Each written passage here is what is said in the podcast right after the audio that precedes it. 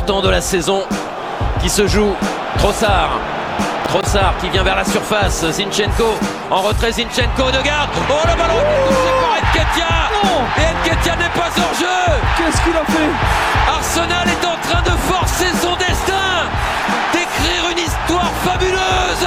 Ils ont le droit de rêver, les Gunners. Ils vont le poursuivre, ce rêve. 3 buts à 2. Bienvenidos amigos de Arsenal en América a este nuevo stream en Twitch y nuevo episodio de nuestro podcast también, porque no, porque es lunes y porque arrancamos entonces la semana como siempre aquí para hablar del Arsenal, esta vez con el equipo de cara a su último amistoso de esa pretemporada, después de haber vencido al Barcelona la semana pasada en Estados Unidos. El equipo regresa al norte de Londres, regresa a casa con un buen resultado, pero también con en el horizonte un duelo ante el Mónaco, que va a formar parte entonces de la tradicional Emirates Cup, el torneo amistoso que organiza el Arsenal todos los años. Bueno, en este caso, Mónaco es el rival, con un guiño también histórico a nuestro Arsen Wenger, del que se inauguró una estatua esta semana, merecidísimo reconocimiento para uno de los grandes entrenadores que ha tenido el fútbol mundial y, ¿por qué no? El, quizás el mejor entrenador de la historia del Arsenal podría ser, ahí con Chapman peleando cabeza a cabeza. Bueno, una de las novedades que tenemos para charlar hoy y lógicamente todo lo que va a venir con respecto al mercado de pases, que sigue avanzando, que sigue eh, moviéndose y con el Arsenal ahora apuntando hacia un nuevo arquero. David Raya me parece que es el, el apuntado, eh, hubo informaciones en las últimas horas de que el Arsenal podría ir por este arquero por el que ya eh, estuvo en algún momento interesado, ¿no? Cuando se fue Mi Martínez, cuando quedaba un, un hueco ahí, todavía no había llegado eh, ahí es donde casi llega Raya y ahora se vuelve a reflotar esa posibilidad. Bueno, acá estamos para hablar de todo eso, tenemos un stream barra episodio del podcast largo y ya se está sumando toda la gente, como Nicolomo, moderador de este canal, que dice, ¿cómo anda la banda? Bienvenido. Y todos los que también van a participar, porque dejaron algún mensaje, porque seguramente dejaron alguna pregunta, ahí en nuestra cuenta de Twitter, arroba arsenal-américa, ahí siempre eh, abrimos el juego para que ustedes puedan eh, dejar ahí un poquito algún comentario o algo para ampliar el análisis que hacemos. Bueno, en este caso para hablar de todo eso. Mi nombre es Rodrigo Duben, la bienvenida a todos. Como siempre, el lunes acompañado, no voy a estar solo, le voy a dar la bienvenida a Mati Tercich. Mati, bienvenido, buen lunes, ¿cómo estás? Buenas, buenas, ¿cómo andan todos? Eh, bueno, Bien. justo empecé, empezamos a grabar y empezaron a los martillazos acá abajo de mi casa, así que si escuchan algo fuera de lugar será... Arrancó la hora. Les pido disculpas. Sí, sí, sí. Otra estatua de Wenger van a... Oh, sí. Excelente. Qué linda esa estatua, ¿eh? me encanta la, la, imagen que eligieron, porque no era nada fácil elegir un momento icónico de los 22 años que estuvo el francés en el club. Me parece que, que eligieron bien, me parece que sí. eligieron bien. Por más que me había gustado la propuesta que mandaste vos al grupo, después hablamos de eso, pero sí, me gustó, me gustó y, me gustó también que nos tomó por sorpresa, ¿no? La decisión del club, me parece que nadie filtró nada, fue todo como de repente apareció en una semana de, pocas noticias y de repente apareció la estatua, la foto de, de Arsène ahí en, en, el frente del Emirates y bueno, vamos a tener que ir de vuelta a visitarlo, ¿no? Pues ya, ya vimos a Henry, ya vimos a Bergkamp, a Chapman, a Tony Adams, se sumó un quinto y Arsène me parece que nos, nos está llamando desde Londres. Sí, sí, sí, hay que, hay que renovar esa, esa visita. Bien, le voy a dar la bienvenida también a Agustín Devoti, se suma, Debo, bienvenido a este episodio del podcast, a este stream, ¿cómo estás? ¿Qué tal? Buen día, ¿cómo va? Saludos para toda la gente, eh, saludos a Nico ahí moderando, como siempre, gracias. Bueno, una semana, como dijimos, con novedades, eh, después de lo que fue el vibrante partido contra el Barça, que estuviste comentando muy bien, Rodri, en, en la semana. Eh, gran victoria. La verdad, sí, le ganamos 5 a 3 a Barça, que después le ganó 3 a 0 a Real Madrid también. Entonces es como que se dieron esos resultados abultados en el tema de lo que fue la pretemporada en Estados Unidos, sobre todo, como vos dijiste el otro día, de mucha pierna fuerte. Por suerte no tuvimos que lamentar nada a nivel lesiones, que hubiera sido... Sí, menos mal. Eh, la verdad. Pero bueno, por lo pronto también me parece que se dio ese, ese contraste entre un, un, Arsenal que ya venía con más de un mes de preparación y un Barcelona que venía bastante frío, jugando su primer amistoso pretemporada. Creo que ahí se notó bastante la diferencia.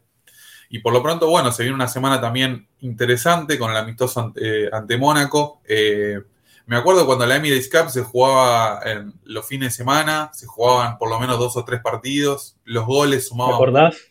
Era un Qué época es esa, ¿eh? Sí, sí, sí, me acuerdo. Un torneo interesante. Me acuerdo de Joel Campbell rompiéndola en una Emirates Cup. Sí. eh, o Yaya Sanogo también. Esas No sé si con esta, ¿eh? Sí, con- con- probablemente. Puede ser, ¿no? Sí, sí, que es de sí. 2014. Sanó usó esa. Sanó Y- usó la primera de Puma. Esa, esa, eh, no, esa me parece que no es la primera de Puma. Creo que es la No, segunda. esta ya estaba, Ah. estábamos centrados acá. Sí, esta es 2015-2016, si no me equivoco.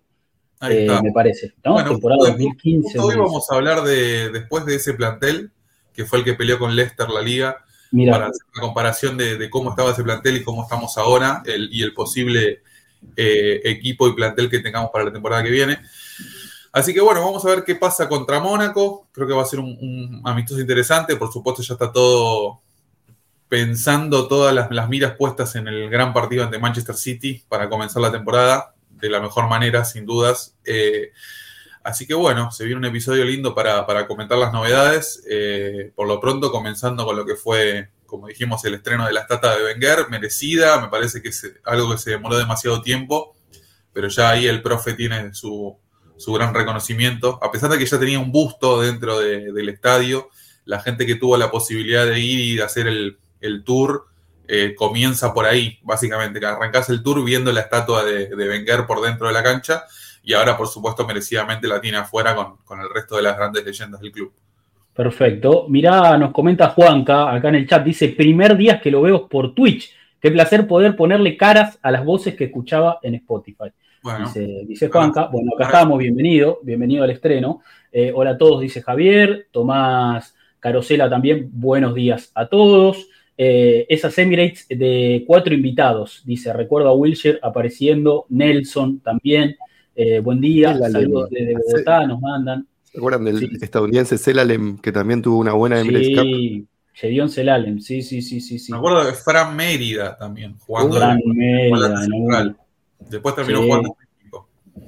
Sí, sí, sí. Eh, Brian Borja que dice hola, buenos días a todos, un placer verlos juntos, de los mejores análisis del Arsenal en habla hispana. Bueno, bienvenido Brian, Eh, póngase cómodo y gracias. Eh, y bueno, para arrancar entonces, como decíamos, eh, se inauguró una estatua de Arsène Wenger en, la, en, en el club.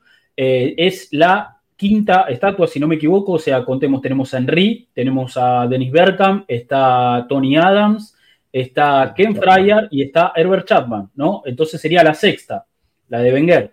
Sexta estatua que, suma el club entonces, me parece algo que yo, yo creo que se caía de Maduro, ¿no? Una decisión que se caía de Maduro eh, para, para poder homenajear, me parece, como dije en la apertura, uno de los mejores entrenadores de la historia del Arsenal, junto con Chapman, me parece los dos grandes revolucionarios que tuvo la historia del Arsenal.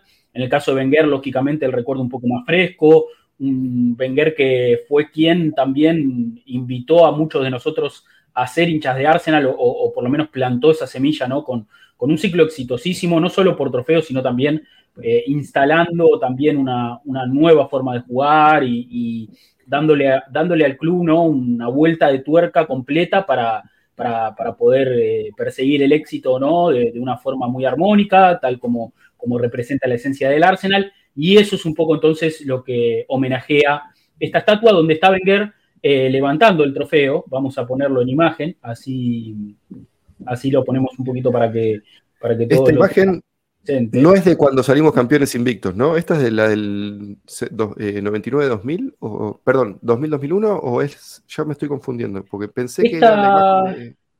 Creo sí, que... esta creo que es eh, una imagen de.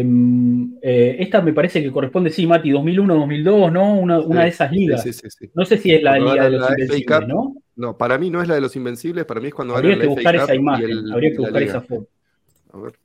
A ver, eh, creo. bueno, para, un detalle que quería comentar. Eh, tiene sentido, está bueno esto que dijo Debo, que fue de, de morado quizás, y también creo que vos lo dijiste, que, que fue como postergado un tiempo. Recordemos sí. que terminó todo para bastante mal entre Arsène Wenger y los Cronky cuando se fue. Él no se bueno, quería ir, por más que todos creyéramos que ya era momento de que se fuera, eh, y los Cronky medio que forzaron su salida con, no es que lo echaron, pero no le renovaron el contrato cuando él se lo hubiera renovado a sí mismo, porque tanto poder tenía. Y no, no claro. terminó todo muy bien ahí. Eh, y entonces hubo, como una época de, relaciones complicadas, una especie de guerra fría entre los Kroenke y Wenger, que, se lanzaban declaraciones cruzadas por los medios, eh, y Arteta fue muy importante en, respecto a esta necesidad de, descongelar esa, esa, guerra fría y, medio que fue el, mediador entre las partes, hizo un trabajo muy fuerte fuera detrás de escena y, terminó derivando en la visita de Arsène el año, la temporada pasada al Emirates, todo el proceso para, la realización de esta estatua que no se podría haber hecho sin la venia de Wenger, sin asegurarse de que el francés fuera a estar presente en, la presentación, que en teoría va a ser este fin, esta semana en, el partido contra eh, por, la por la Emirates Cup, y parece que va a estar él en el Emirates presentando o participando de la presentación. Eso no sé si está confirmado todavía. Ojalá, ojalá, me parecería lo, más lógico también para, para, presentarla. Ahí, mira, te lo pongo, eh, te pongo las dos. Ahí tenés eh, la estatua y lógicamente y la imagen que representa. Esa es la imagen que representa. No le hicieron la medalla, me parece, no le hicieron la medalla, pero bueno, esa es un poco la, imagen. Y puede ser que sea la de la temporada de los Invencibles, ¿eh? Ahora viéndolo más a color y viendo la foto, sí, eso es Highbury, eso definitivamente es Highbury, eh, pero bueno, representa, representa me parece que, que un poco eh, todo, ¿no? Todo lo que significaba Wenger y está bien que se lo ponga con el trofeo de la Premier. Me parece también que llega eh, la, estatua en un momento justo, ¿no? Esto que decimos, más allá de que estuvo demorada y que se podría haber hecho antes, eh, yo creo que ya con el club habiendo, mm, para, aplicarlo un poco, o sea, habiendo ya superado un poco la etapa Wenger, ¿no? Con el club ya la, con la reconstrucción hecha, súper super sano eh, a nivel deportivo, a nivel económico, digamos, el club ya eh, viene bien acomodado y, ahora sí el reconocimiento para, para Wenger, que lógicamente contribuyó en que el Arsenal tome la dimensión que tiene ahora. O sea, yo creo que, eh, el gran mérito de Wenger, más allá de sus trofeos y de todo lo que le podamos atribuir, es haber llevado al Arsenal al siguiente nivel en todos los aspectos, ¿no? una institución que alcanzó la fama mundial, que llegó a cada rincón del planeta gracias a Arsène Wenger, ¿no? Entonces, me parece que la estatua es un reconocimiento, eh, era inevitable y, está perfecto que, haya sido ahora, como digo, cuando ya la reconstrucción está hecha, cuando ya el equipo ya ha dado vuelta a la página y mira hacia adelante, ¿no? Con, una proyección increíble, ¿no? Por, el plantel que tiene, por Arteta y por todos los factores que ya sabemos. Sí, sí. Yo creo que Wenger es el gran responsable también de que hoy en día la Premier League sea la liga más importante del mundo. Sí, totalmente. Eh, él viene a revolucionar un montón de aspectos a nivel profesional, a nivel día a día de los jugadores, que, claramente había una, una ¿cómo decir?, costumbres de, fútbol inglés antiguo, de, no ser tan profesional, de muchos jugadores con problemas de alcohol también. Eh, claro. Eh, Mala alimentación sí, no tan habituados al tema de la, como decimos, de la alimentación y todo eso. Yo creo que Wenger hizo un gran cambio en, ese sentido y es el, que termina dando el puntapié inicial para que la Premier League sea el monstruo que es hoy en día. Y, como para cerrar el, análisis y tomar una conclusión, me parece absolutamente lógico que haya una estatua de Wenger afuera de la cancha que básicamente él mismo construyó.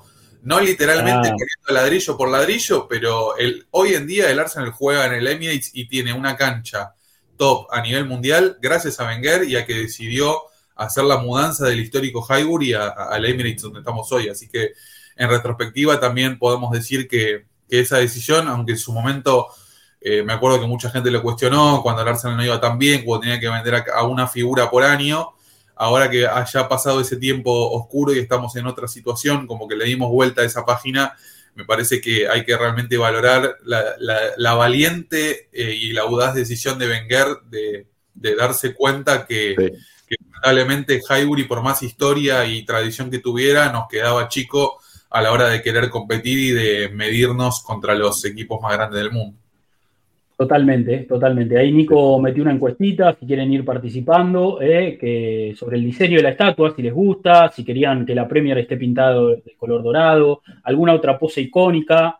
Eh, una con el camperón, pone Nico, y yo, eh, el, cierre, roto, el cierre roto del camperón. Sí. Pará, bueno, pará, confirmado que es de 2004, 15 de mayo de 2004 esa imagen, eh, festejando el título invicto en el en Highbury. Tiene, tiene, todo el sentido del mundo. Sí, Bien, sí. perfecto, tiene, tiene todo el sentido del mundo. Sí, porque, a ver, cada, cada, cada estatua eh, que, que, tiene el Arsenal tiene una pose icónica, ¿no? Henry tiene el festejo con ese gol a Tottenham, Berkan un control en el aire que eran muy típicos de él, Tony Adams el festejo con los brazos abiertos de también de, de una consagración de, de, liga, Chapman con los brazos atrás, mirando hacia arriba, ¿no? Como contemplando algo muy, una pose muy propia también de Chapman, bueno, Ken Fryer de cuando era niño, que vivía en la, en las, eh, ahí en el barrio de, de Islington de Highbury, y, y, bueno, y terminó siendo una persona muy importante también a nivel dirigencial en, en Arsenal, sí, pero quisieron sí, perdón, Rodri, ¿qué, ¿Qué rol tuvo? Porque yo lo tengo más de nombre que otra cosa. ¿Qué, qué, qué cuál sería la historia de Ken Fryer en, Arsenal? Mira, te, te, te, la, te, la, trato de, de, de, contar rápidamente. Lógicamente me abro mi machete, mi machete de, de mi libro, eh, porque lógicamente hay información que se va perdiendo. Ken Fryer era un, un chico que eh, vivía, digamos, en el barrio de Highbury, que estaba cerca y, y que jugaba el fútbol eh, con, con, sus amigos, digamos, en, en, en, ahí en, digamos, en el barrio, un chico del barrio, termina, creo que una vez, claro, ahí por Islington, por, por Highbury, ¿no? Por, por esa zona, en el norte de Londres casualmente, creo que él termina, eh, eh, una, un día ponerle la pelota, se le va abajo del auto, no sé si era de, de Allison, que era un ex ayudante de Chapman, a partir de ahí empieza como una relación con el club y empieza a trabajar en la boletería del Arsenal, siendo un, niño muy, muy, muy chico, y después, digamos, fue escalando y, llegó a ser director del Arsenal, eh, Ken Fryer, o sea, una, una, persona muy, muy importante. Eh, de hecho, la mudanza a, al Emirates eh, fue una de las personas que más trabajó en esa mudanza al Emirates, en hacer todo, digamos, el plan de cómo se iba a pagar el estadio, de, de, de seguir la obra, de todas esas cuestiones. Eh, o sea, Ken Fryer, digamos, pasó de, de, ver cómo las entradas que él vendía cuando era chico en la boletería se hacían a mano a, digamos, a una impresora de tickets, digamos, vio todo el proceso de, de crecimiento del club eh, eh, y, la realidad es que una persona muy, muy importante para la historia eh, del Arsenal. Y, y, bueno, bien, bien reconocido también, lógicamente, ¿no? Mira, acá tengo apuntado, bueno, se educó en el St. John's College, que era donde el, colegio que tenía los terrenos, donde después se construyó con Highbury. Empezó a trabajar en el Arsenal a tiempo parcial cuando solamente tenía 12 años. Después dejó la escuela, fue contratado para encargarse de la taquilla del club y se convirtió en secretario tras el ascenso de Bob Wilson a la Junta en 1973. Eh, y a partir de ahí, bueno, nada, directivo del Arsenal, eh, no sé si hasta hace muy poco estaba, estaba ahí en la en el creo board. sigue estando, ¿eh? Creo que tiene algún honor, algún rol medio honorario, pero creo que está ahí. Puede ser que siga estando, tranquilamente puede ser que siga estando. Pero sí que es una figura muy, muy importante, muy importante para la, para la historia del club.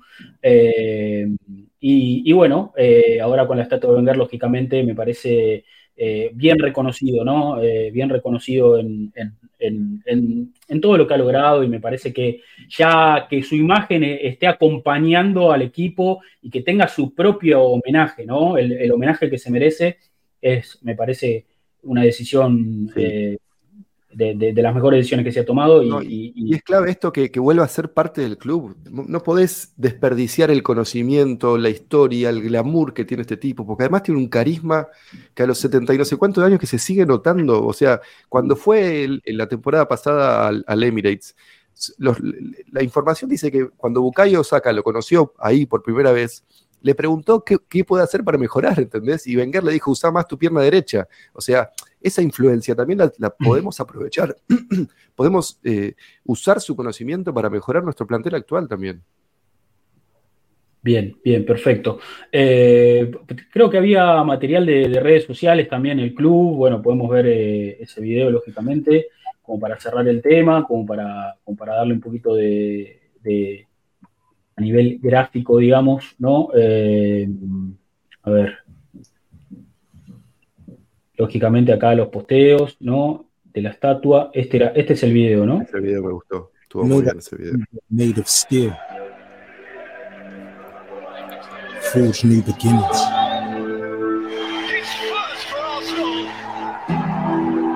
He had a will of iron. He broke the mold. Yo sigo sin poder creer ese gol. He was as bold as brass. Ian Wright, próxima estatua, ¿no? Sí, él con Rocky, con podría Con. Rocky made Rocca. us bulletproof like titanium. Sí, coincido. Debo, Shaped eh. legacy to stand the test of time.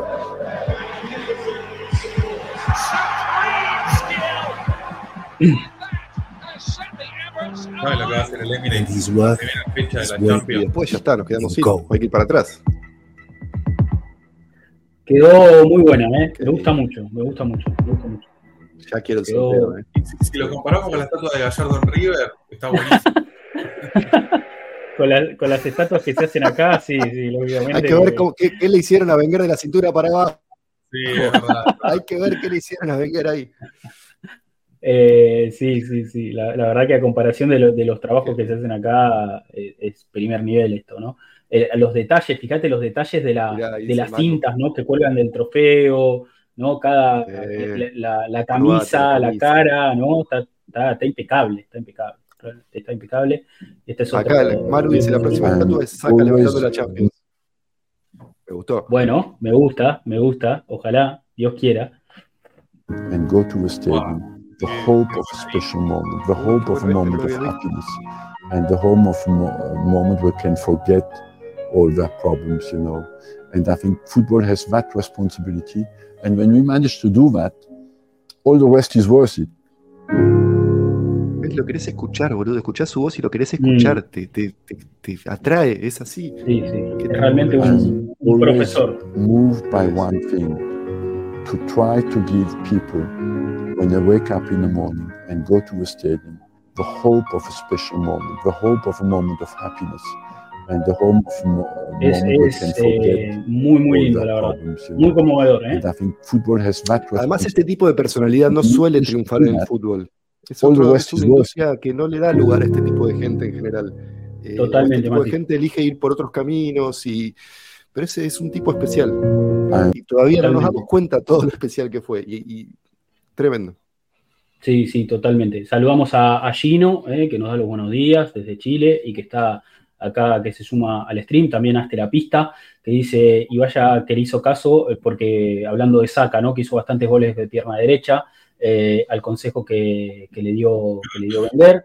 Eh, pero bueno, eh, la verdad que, que sí, era un completo desconocido, como dice acá hasta la pista, Claro. termina revolucionando, como dijo Debo también, no solo el Arsenal, sino el fútbol inglés, el fútbol mundial, hoy el producto Premier League, yo creo que co- coincido lo que, lo que dijo, lo que dijo Debo, hoy el producto Premier League eh, le debe mucho a Arsene Wenger.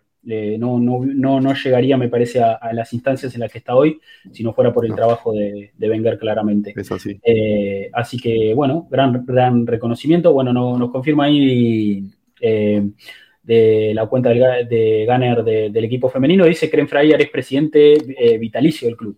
Así que, bueno, evidentemente todavía eh, tiene un cargo ahí y, bueno, es una de las, lo, me- lo mencionamos porque es una de las estatuas eh, que, tiene, que tiene el Arsenal. Pero bueno, eh, pasado esto, ¿no? Un momento de, homenaje también para Wenger y, y teníamos que charlar de este tema.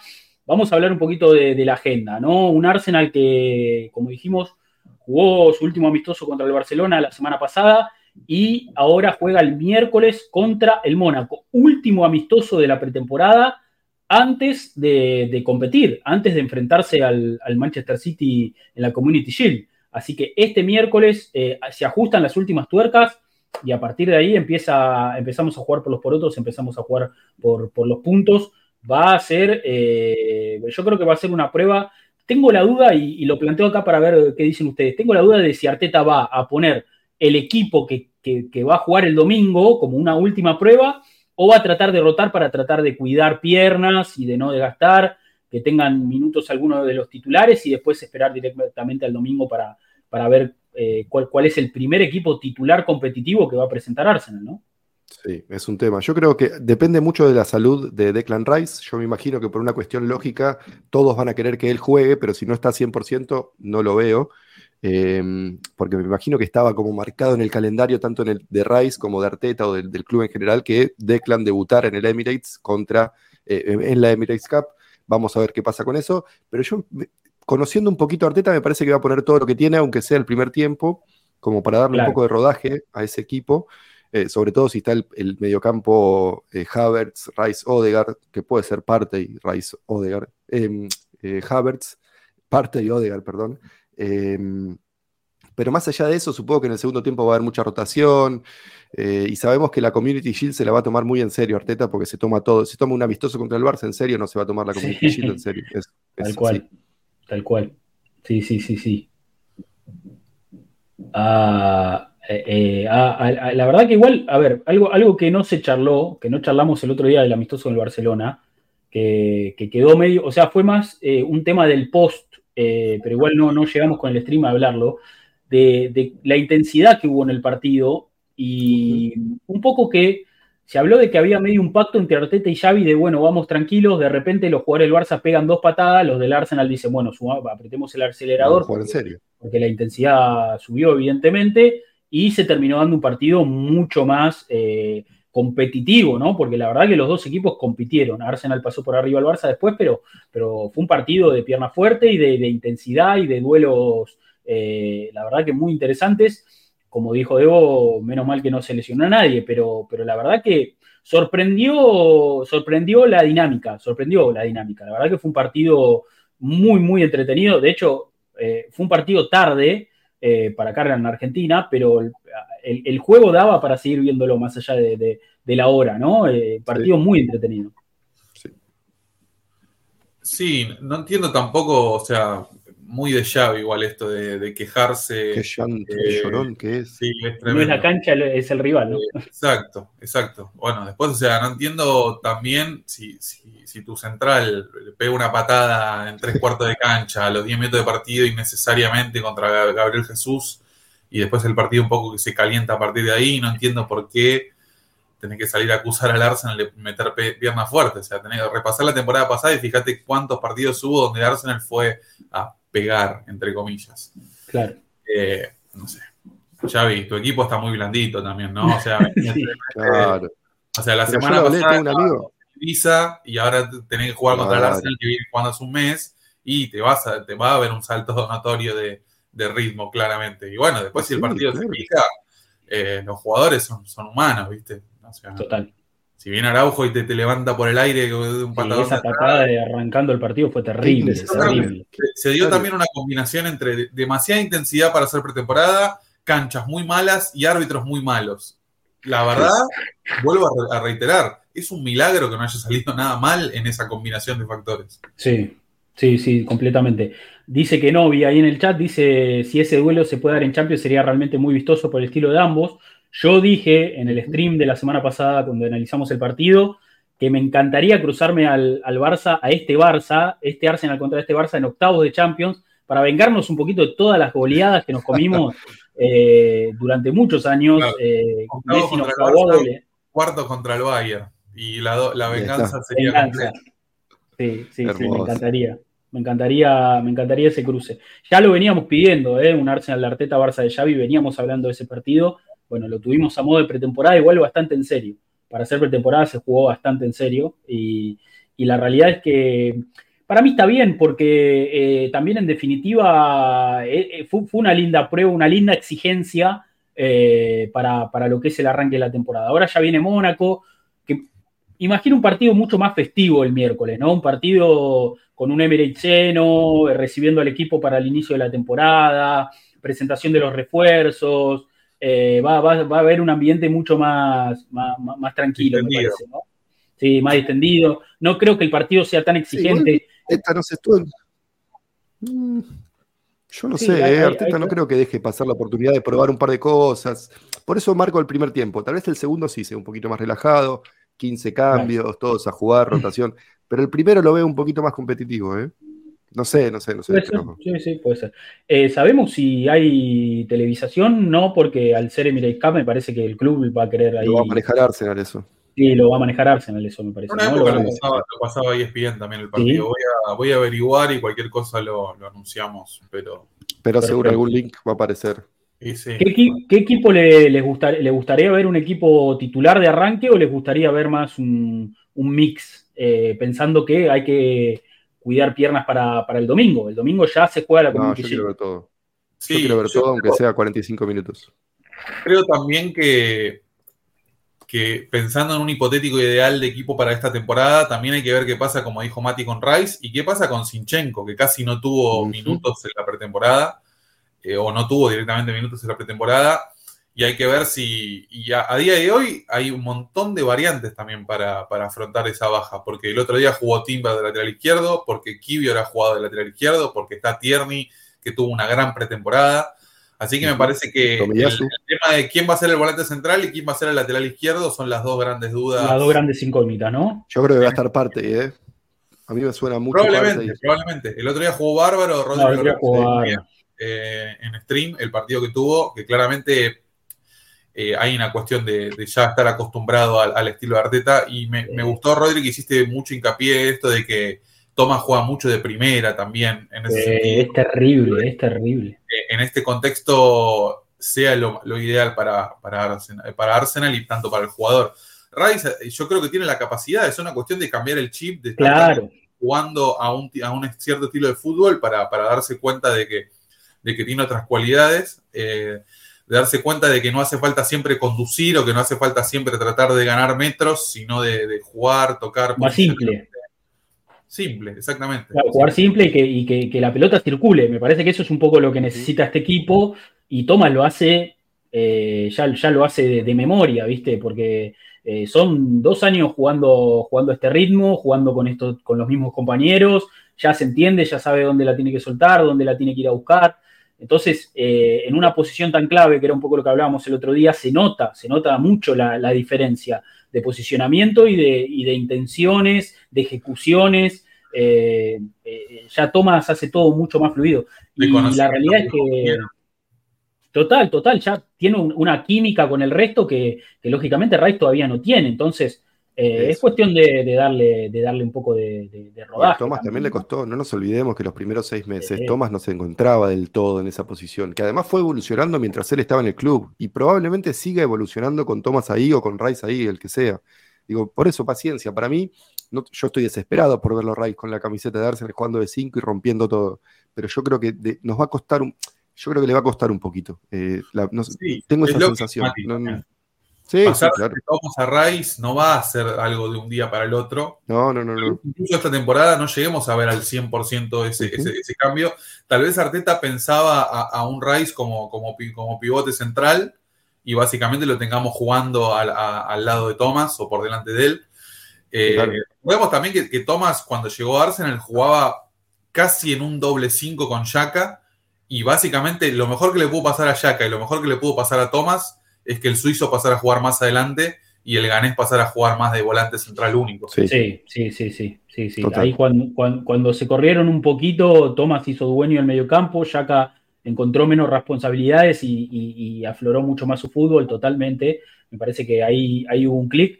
Y está claro que ya a esta altura, si había alguna duda de que Thomas se iba, qué pasaba, qué, qué iba a pasar con su futuro, yo creo que está todo, está todo dado para que sea una, pieza muy importante esta temporada, ¿no? Ya eh, habló el entrenador, habló él, parece que, está, todo, está todo aclaradísimo. Arteta lo ve súper enchufado a Thomas, Thomas tiene ganas de seguir eh, jugando en el Arsenal y, jugar Champions y, pelear por grandes cosas. Bueno, eh, es una buena noticia teniendo en cuenta que futbolísticamente sabemos que hay, hay, pocos jugadores en el mundo que puedan jugar como él, pero bueno, hay que ver también qué tipo de temporada tiene, eh, si, es, una temporada parecida a la, anterior, si puede estar más sano, si puede ser eh, más importante en momentos claves, si, eh, si tiene a Rice también de respaldo, si juegan juntos. Hay mucho por descubrir todavía en este, en este Arsenal y yo creo que no, no, no vamos a tener respuestas el miércoles ni el domingo, no nos olvidemos de Jorginho totalmente, eh, esto tiene que, hay que darle vuelo a este equipo y hay que seguir, hay que seguir creciendo, me parece. y además es la filosofía Arteta, crecimiento constante, evolución constante, no, te quedas quieto. Parecía que era como un momento idóneo para venderlo a Thomas, pero obviamente que si se queda nadie va a renegar e incluso puede llegar a ser beneficioso también tener una temporada como de transición a pasar de, de Thomas a Rice, básicamente de, de, que Rice sea alternativa, de que pueda ser complemento también, no solo una alternativa directa. Y, y tal vez si, si, Arteta puede gestionar bien el tema de los minutos y la, la preponderancia de cada jugador en esta temporada, veamos tanto lo mejor de Thomas como lo mejor de Rice, ya sea juntos o cada uno por su lado. Bien, hablábamos el otro día un poco de, del, plantel, ¿no? De, la, de, cómo se ha ido transformando. Eh, vimos un cuadro que había hecho un, artículo de Athletic eh, con las variantes que había en defensa. Eran 12 variantes en defensa, o sea, mezclado los jugadores, cada variante te ofrecía eh, algo diferente. e incluso en, esa lista no estaba Timber de lateral izquierdo, que fue el puesto que ocupó el otro día, o sea que le tenés que sumar una más. la realidad es que hoy Arsenal amplió mucho su, plantel y todo indica que, va en esa línea. Los últimos rumores eh, apuntan a que vamos a sumar a, a David Raya o Raya, diríamos nosotros, no más argentinizado, pero la realidad es que sería una muy buena alternativa en el arco y un fichaje que genera cierta polémica en algún punto, mm. porque hay gente que dice, ¿no? ¿Por, qué te vas a gastar esa plata en un arquero teniendo el puesto ya cubierto, con Ramdale siendo hiper titular, con Turner probado como un buen suplente? Pero me parece que Arteta tiene intenciones de que la competencia en ese puesto sea igual que en toda la cancha, con jugadores, digamos, top de elite peleando por, por ocupar el arco y yo creo que en ese sentido eh, Raya o Raya sería una competencia mucho más eh, eh, exigente para, para Randall de la que le ofrece Turner, ¿no? ¿Ustedes cómo lo ven el, fichaje? Es un tema, yo no, no, es algo que me cierre del todo. Yo pienso un poco para atrás y la única experiencia más o menos similar en este sentido de dos grandes arqueros, pienso Donnarumma, Keylor Navas en PSG, no terminó demasiado bien eso, compartiendo Champions y Liga. nosotros tuvimos algo parecido con Leno y Check, salvando las distancias de calidad, digo, ¿no? Para no ofender a nadie. Em, no, no, no, la termino de ver, sinceramente. No, no, termino de entender la, búsqueda de un de, David Raya. Eh, pasó un poco de moda eso de tener dos arquerazos, ¿no? Porque en una época era todos los equipos tenían dos arquerazos. Me acuerdo, nosotros teníamos a, a Sech y Ospina en ese momento. Es verdad, también tuvimos esa. ¿Te acordás? Y tenía ponerse en el Barcelona, estaba Claudio Barago, Ter Stegen. Eh, y, hoy creo que pasó un poquito de, moda. Hoy, hoy, hoy no todos los equipos tienen dos arqueros de, puesto particular. El arquero necesita sentirse uno, necesita sentir, saber que es el número uno. Eh, en general, estoy generalizando obviamente. Eso de la competencia es distinto a un jugador de campo. Son, la cabeza le funciona distinto, ya lo sabemos. Cualquiera que conozca un arquero sabe que son distintos. Yo creo también que eh, teniendo en cuenta lo que es el plantel a día de hoy y la gran transformación que hubo hasta ahora, me parece que los únicos dos titulares que creo que en, el fondo saben que son casi inamovibles son Ramsdale y Saka, eh, por una cuestión de competencia dentro del mismo plantel.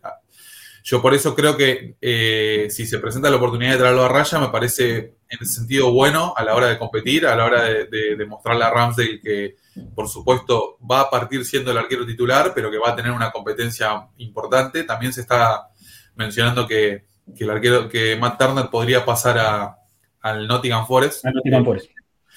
Eh, que está buscando arquero.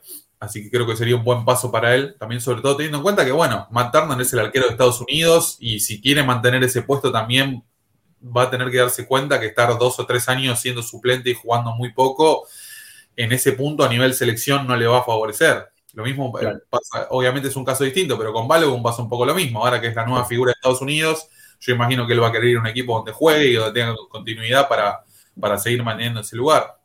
Me parece que lo de Raya se da también por una cuestión de que del link eh, eh, que no se puede dejar de trazar entre Iñaki Caña, que es el entrenador de arqueros, que trabajó con él en Brentford, que ya lo conoce, eh, tampoco podemos olvidarnos que Raya creo que incluso fue una opción antes que, que Ramsdale para traerlo. O sea, Arteta es un, es un, chico que lo tiene muy bien visto.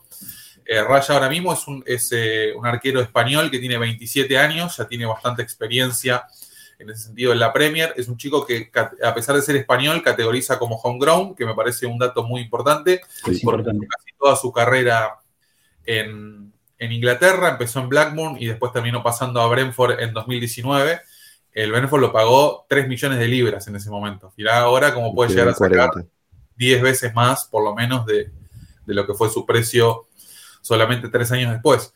Eh, creo principalmente que, que, a Raya se lo pondera mucho por el tema de los, del juego con los pies. Eh, también he leído eh, periodistas relacionados a Brentford que lo que le destacan a, al arquero español es que básicamente no es de esos arqueros tal vez espectaculares que tienen grandes atajadas, pero tampoco es uno de esos arqueros que comete muchos errores. Es un arquero muy parejo. Sí. Eh, y es un arquero que claramente te da otro tipo de, de, facilidades con los pies. Me parece que Ramsey, a pesar de que es bueno en este, en este aspecto, estamos hablando de que Raya a nivel Premier League es uno de los mejores en, ese, en, ese, en el tema de la distribución, sin duda. Y me parece también que, teniendo en cuenta que, bueno, a día de hoy nos podemos dar eh, el hipotético lujo de tener dos arqueros de gran nivel porque el plantel así lo requiere y porque la economía también lo permite, eh, creo que eh, el tema clave con Arteta, pensando en, esta hipotética contratación, es darle competencia al arquero y no bajar tanto el nivel cuando, cuando Ramsey no esté. O sea, sabemos que Turner tiene sus características, que es muy bueno atajando en el mano a mano, eh, que es bueno en los penales, pero tal vez no es tan bueno a nivel distribución y me parece que en, equipos como el nuestro, que hace tanto énfasis en el tema de la salida de la pelota, en el primer pase, en el de construir desde atrás, en atraer al rival para generar peligro en los sectores opuestos, me parece que en ese sentido eh, Raya eh, cumple un montón de, de, funciones que nos podrían venir muy bien. Sí. Después hay una cuestión que, que, creo que, por supuesto, es tarea del entrenador y no sé cómo será. Yo estoy de acuerdo con Mati que los arqueros son una, una especie especial dentro del fútbol. Sí. Eh, hay que ver cómo puede llegar a ser toda la temporada, teniendo en cuenta que son dos arqueros que tendrían el nivel para ser titulares en Arsenal. Claro. Cómo, sí. cómo distribuye los minutos, ver si alguno juega Champions y otro juega Premier. Así que en ese punto eh, se nos generan ese tipo de dudas. Pero también me, me, no me hace tanto ruido teniendo en cuenta que a, hacia dónde vamos y hacia dónde queremos estar y que creo que Arteta quiere tener por lo menos 22 jugadores, o sea, ya ni siquiera 16, 17, 22 jugadores en los que pueda confiar y saber que si toco una pieza no le va a pasar lo mismo que la temporada pasada, que se lesionó Saliva y fue un drama absoluto. Total. total. Llegar a pasar lo mismo si se lesiona Ramsey. A mí no, me pasa... Que... Sí, Perdón, sí, Rodri, un, una cosita chiquita. Eh, me pasa que yo lo veo a Raya agitando que, que, que, quiere salir de Brentford. Sonó para Tottenham para reemplazar a Lloris, sonó para ser el suplente de Neuer, pero Neuer está lesionado. O sea, iría a ser titular a Bayern Múnich. Creo que sonó también para el United en algún momento. También. Me sorprendió claro. para bien. Que lo quiera el Bayern Múnich me parece un, un, un gesto no, no. de que es un arquero muy interesante. Bueno. Y eso que atajan al Brentford. Sí, sí, sí, y, es, eh, y es el tercer jugador, perdón Mati, para, para no interrumpirte después, eh, el tercer jugador que rechaza al Bayern para jugar en el Arsenal, eh, después de Rice y después de Havertz. O sea, estamos hablando de a, a dónde estamos parados, no hoy. Atención con eso, ah, bueno, perdón eso. Mati. No, yo iba al, al, al hecho de que ¿Cuánto se va a aguantar David Raya no ser titular en Premier League o si no le dan los partidos de copas? Esa es mi duda, ¿entendés? De, de, la armonía de vestuario. Porque ahora la jerarquía está clara. Y a veces cuando la jerarquía está clara, también tiene sus cosas positivas. Por más que entiendo esto de empujarlo a Ramsdale, competirle a Ramsdale, buscar lo mejor del inglés con un tipo fuerte atrás de él, a veces también la jerarquía, no sé, esto ya es una cuestión de interna, de conocer a las personas, la dinámica de grupo, etcétera, que no la conozco, la verdad. Pero no sí. sé, me, me, hace ruido, ver, me hace un poco de ruido. Yo, yo, yo creo que eh, si vos tenés en cuenta que es un chico que a sus 27 años está en Brentford, tiene la posibilidad de dar, de dar un salto sí. a un equipo que pelea la Premier League, yo creo que va a llegar con intenciones de trabajar. Si le toca, si le toca atajar, atajará. Si no le toca no, no creo que, haya mucho problema en ese, en ese sentido. Como dice Debo, el factor Iñaki Caña es un condimento importante en, esta, en este posible traspaso, porque Iñaki Caña también eh, se sumó al cuerpo técnico de Arteta ahí a fines de 2019, cuando recién se estaba armando, o sea, porque Arteta agarra al Arsenal sin cuerpo técnico, se fue armando sobre la marcha, lo suma como entrenador de arqueros y eh, había sido una posibilidad cuando se fue Dibu Martínez Arsenal buscaba un arquero titular y Raya apareció como posibilidad. De hecho, creo que en ese momento Brentford le rechazó tres o cuatro ofertas a Arsenal. Terminó llegando Rantel finalmente. Y ahora surge esta, esta nueva posibilidad. Se extendió también, no sé si se acuerdan. Hubo como tres sí. o cuatro ofertas desistidas. En un momento parecía que no se hacía Y pasó como un mes y Arsenal volvió con toda y lo terminó comprando. Sí, y, hasta se dijo que habíamos pagado caro a Ramsdale por, por, toda esta negociación, digamos, que se demoró y que se estiró, terminó llegando y, bueno, hoy es lógicamente el uno indiscutido de- del arco, tampoco sin, sin tanta competencia, como decimos, ¿no? Turner llegó hace muy poco eh, y, es un, es un buen suplente, pero sabemos que quizás no está a la altura de pelear el puesto palmo a palmo. Algo que sí Rayo ofrecería, y como bien decíamos, también incluso eh, mejorando, ajustando en el juego de pies, que es algo muy importante para, para lo que Arteta intenta proponer. Entonces, eh, a mí, eh, a ver, yo creo que pueden existir ciertas dudas de- de- de- del precio que pagamos, de la instancia en la que está viniendo un arquero, teniendo también la posibilidad de reforzar otros puestos y demás. Yo creo que tiene mucho sentido en esto que decimos, el equipo tiene que seguir progresando. Y si vos encontrás un mejor, suple- un mejor arquero suplente que te pelee palmo a palmo con tu titular, sabiendo que es un chico que, que hasta acá no ha tenido un, eh, una prueba como Arsenal o no ha estado en un club tan grande como Arsenal y que sería su- el, el- su- el- el pico de su carrera, bueno, va a llegar con la actitud, me parece, de, de trabajar, de, de sumarse a un plantel súper competitivo, que busca eh, tener dos jugadores de elite en todos los puestos. En ese sentido, yo no le veo, o sea, no lo veo como una mala decisión. Lógicamente que para eso, y tenés que tratar de no sobrepagarlo, de que haya algunas salidas para también para paliar. No es cuestión de pagar 40 palos por un arquero, así, bueno, dale, sí, vení, porque, porque tampoco es, es- es Está el en el último año de su contrato ahora. para- Claro. menor. Claro, totalmente. Eh, recordemos también lo que pasó con Ramsey cuando llegó. Me parece que en ese sentido hay como todo un aspecto parecido al tema de lo de Raya, de decir, che, eh, se está estirando una saga demasiado para contratar a un arquero que viene, de, que viene de dos descensos consecutivos, que viene de jugar en Sheffield, que nunca peleó Premier, que no sabe lo que es Arsenal, que, que no parece no estar al nivel. ¿Cómo vamos a pagar más de 20 millones por este? Y al final, vos fíjate que bueno, en los últimos años viene pasando mucho este tema de los arqueros. Que estaba Sech, después apareció Leno, eh, Leno, apareció Dibu Martínez de un día para el otro, que terminó siendo el monstruo que soy. Arteta se decidió por Leno, después lo de Leno duró un año y apareció Ramsey, y llegó Ramsey y a los cuatro partidos le sacó el puesto a Leno.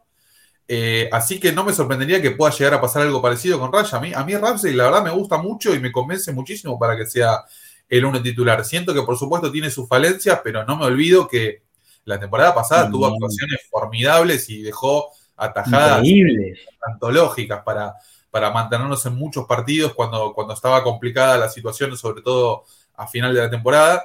Sí. Así que en ese sentido hay que ver, como, como dice Mati, cómo sería la dinámica, pero yo realmente estoy a favor de, de traer a un arquero para, para pelear ahí Yo estoy completamente a favor. a nivel de- del plantel.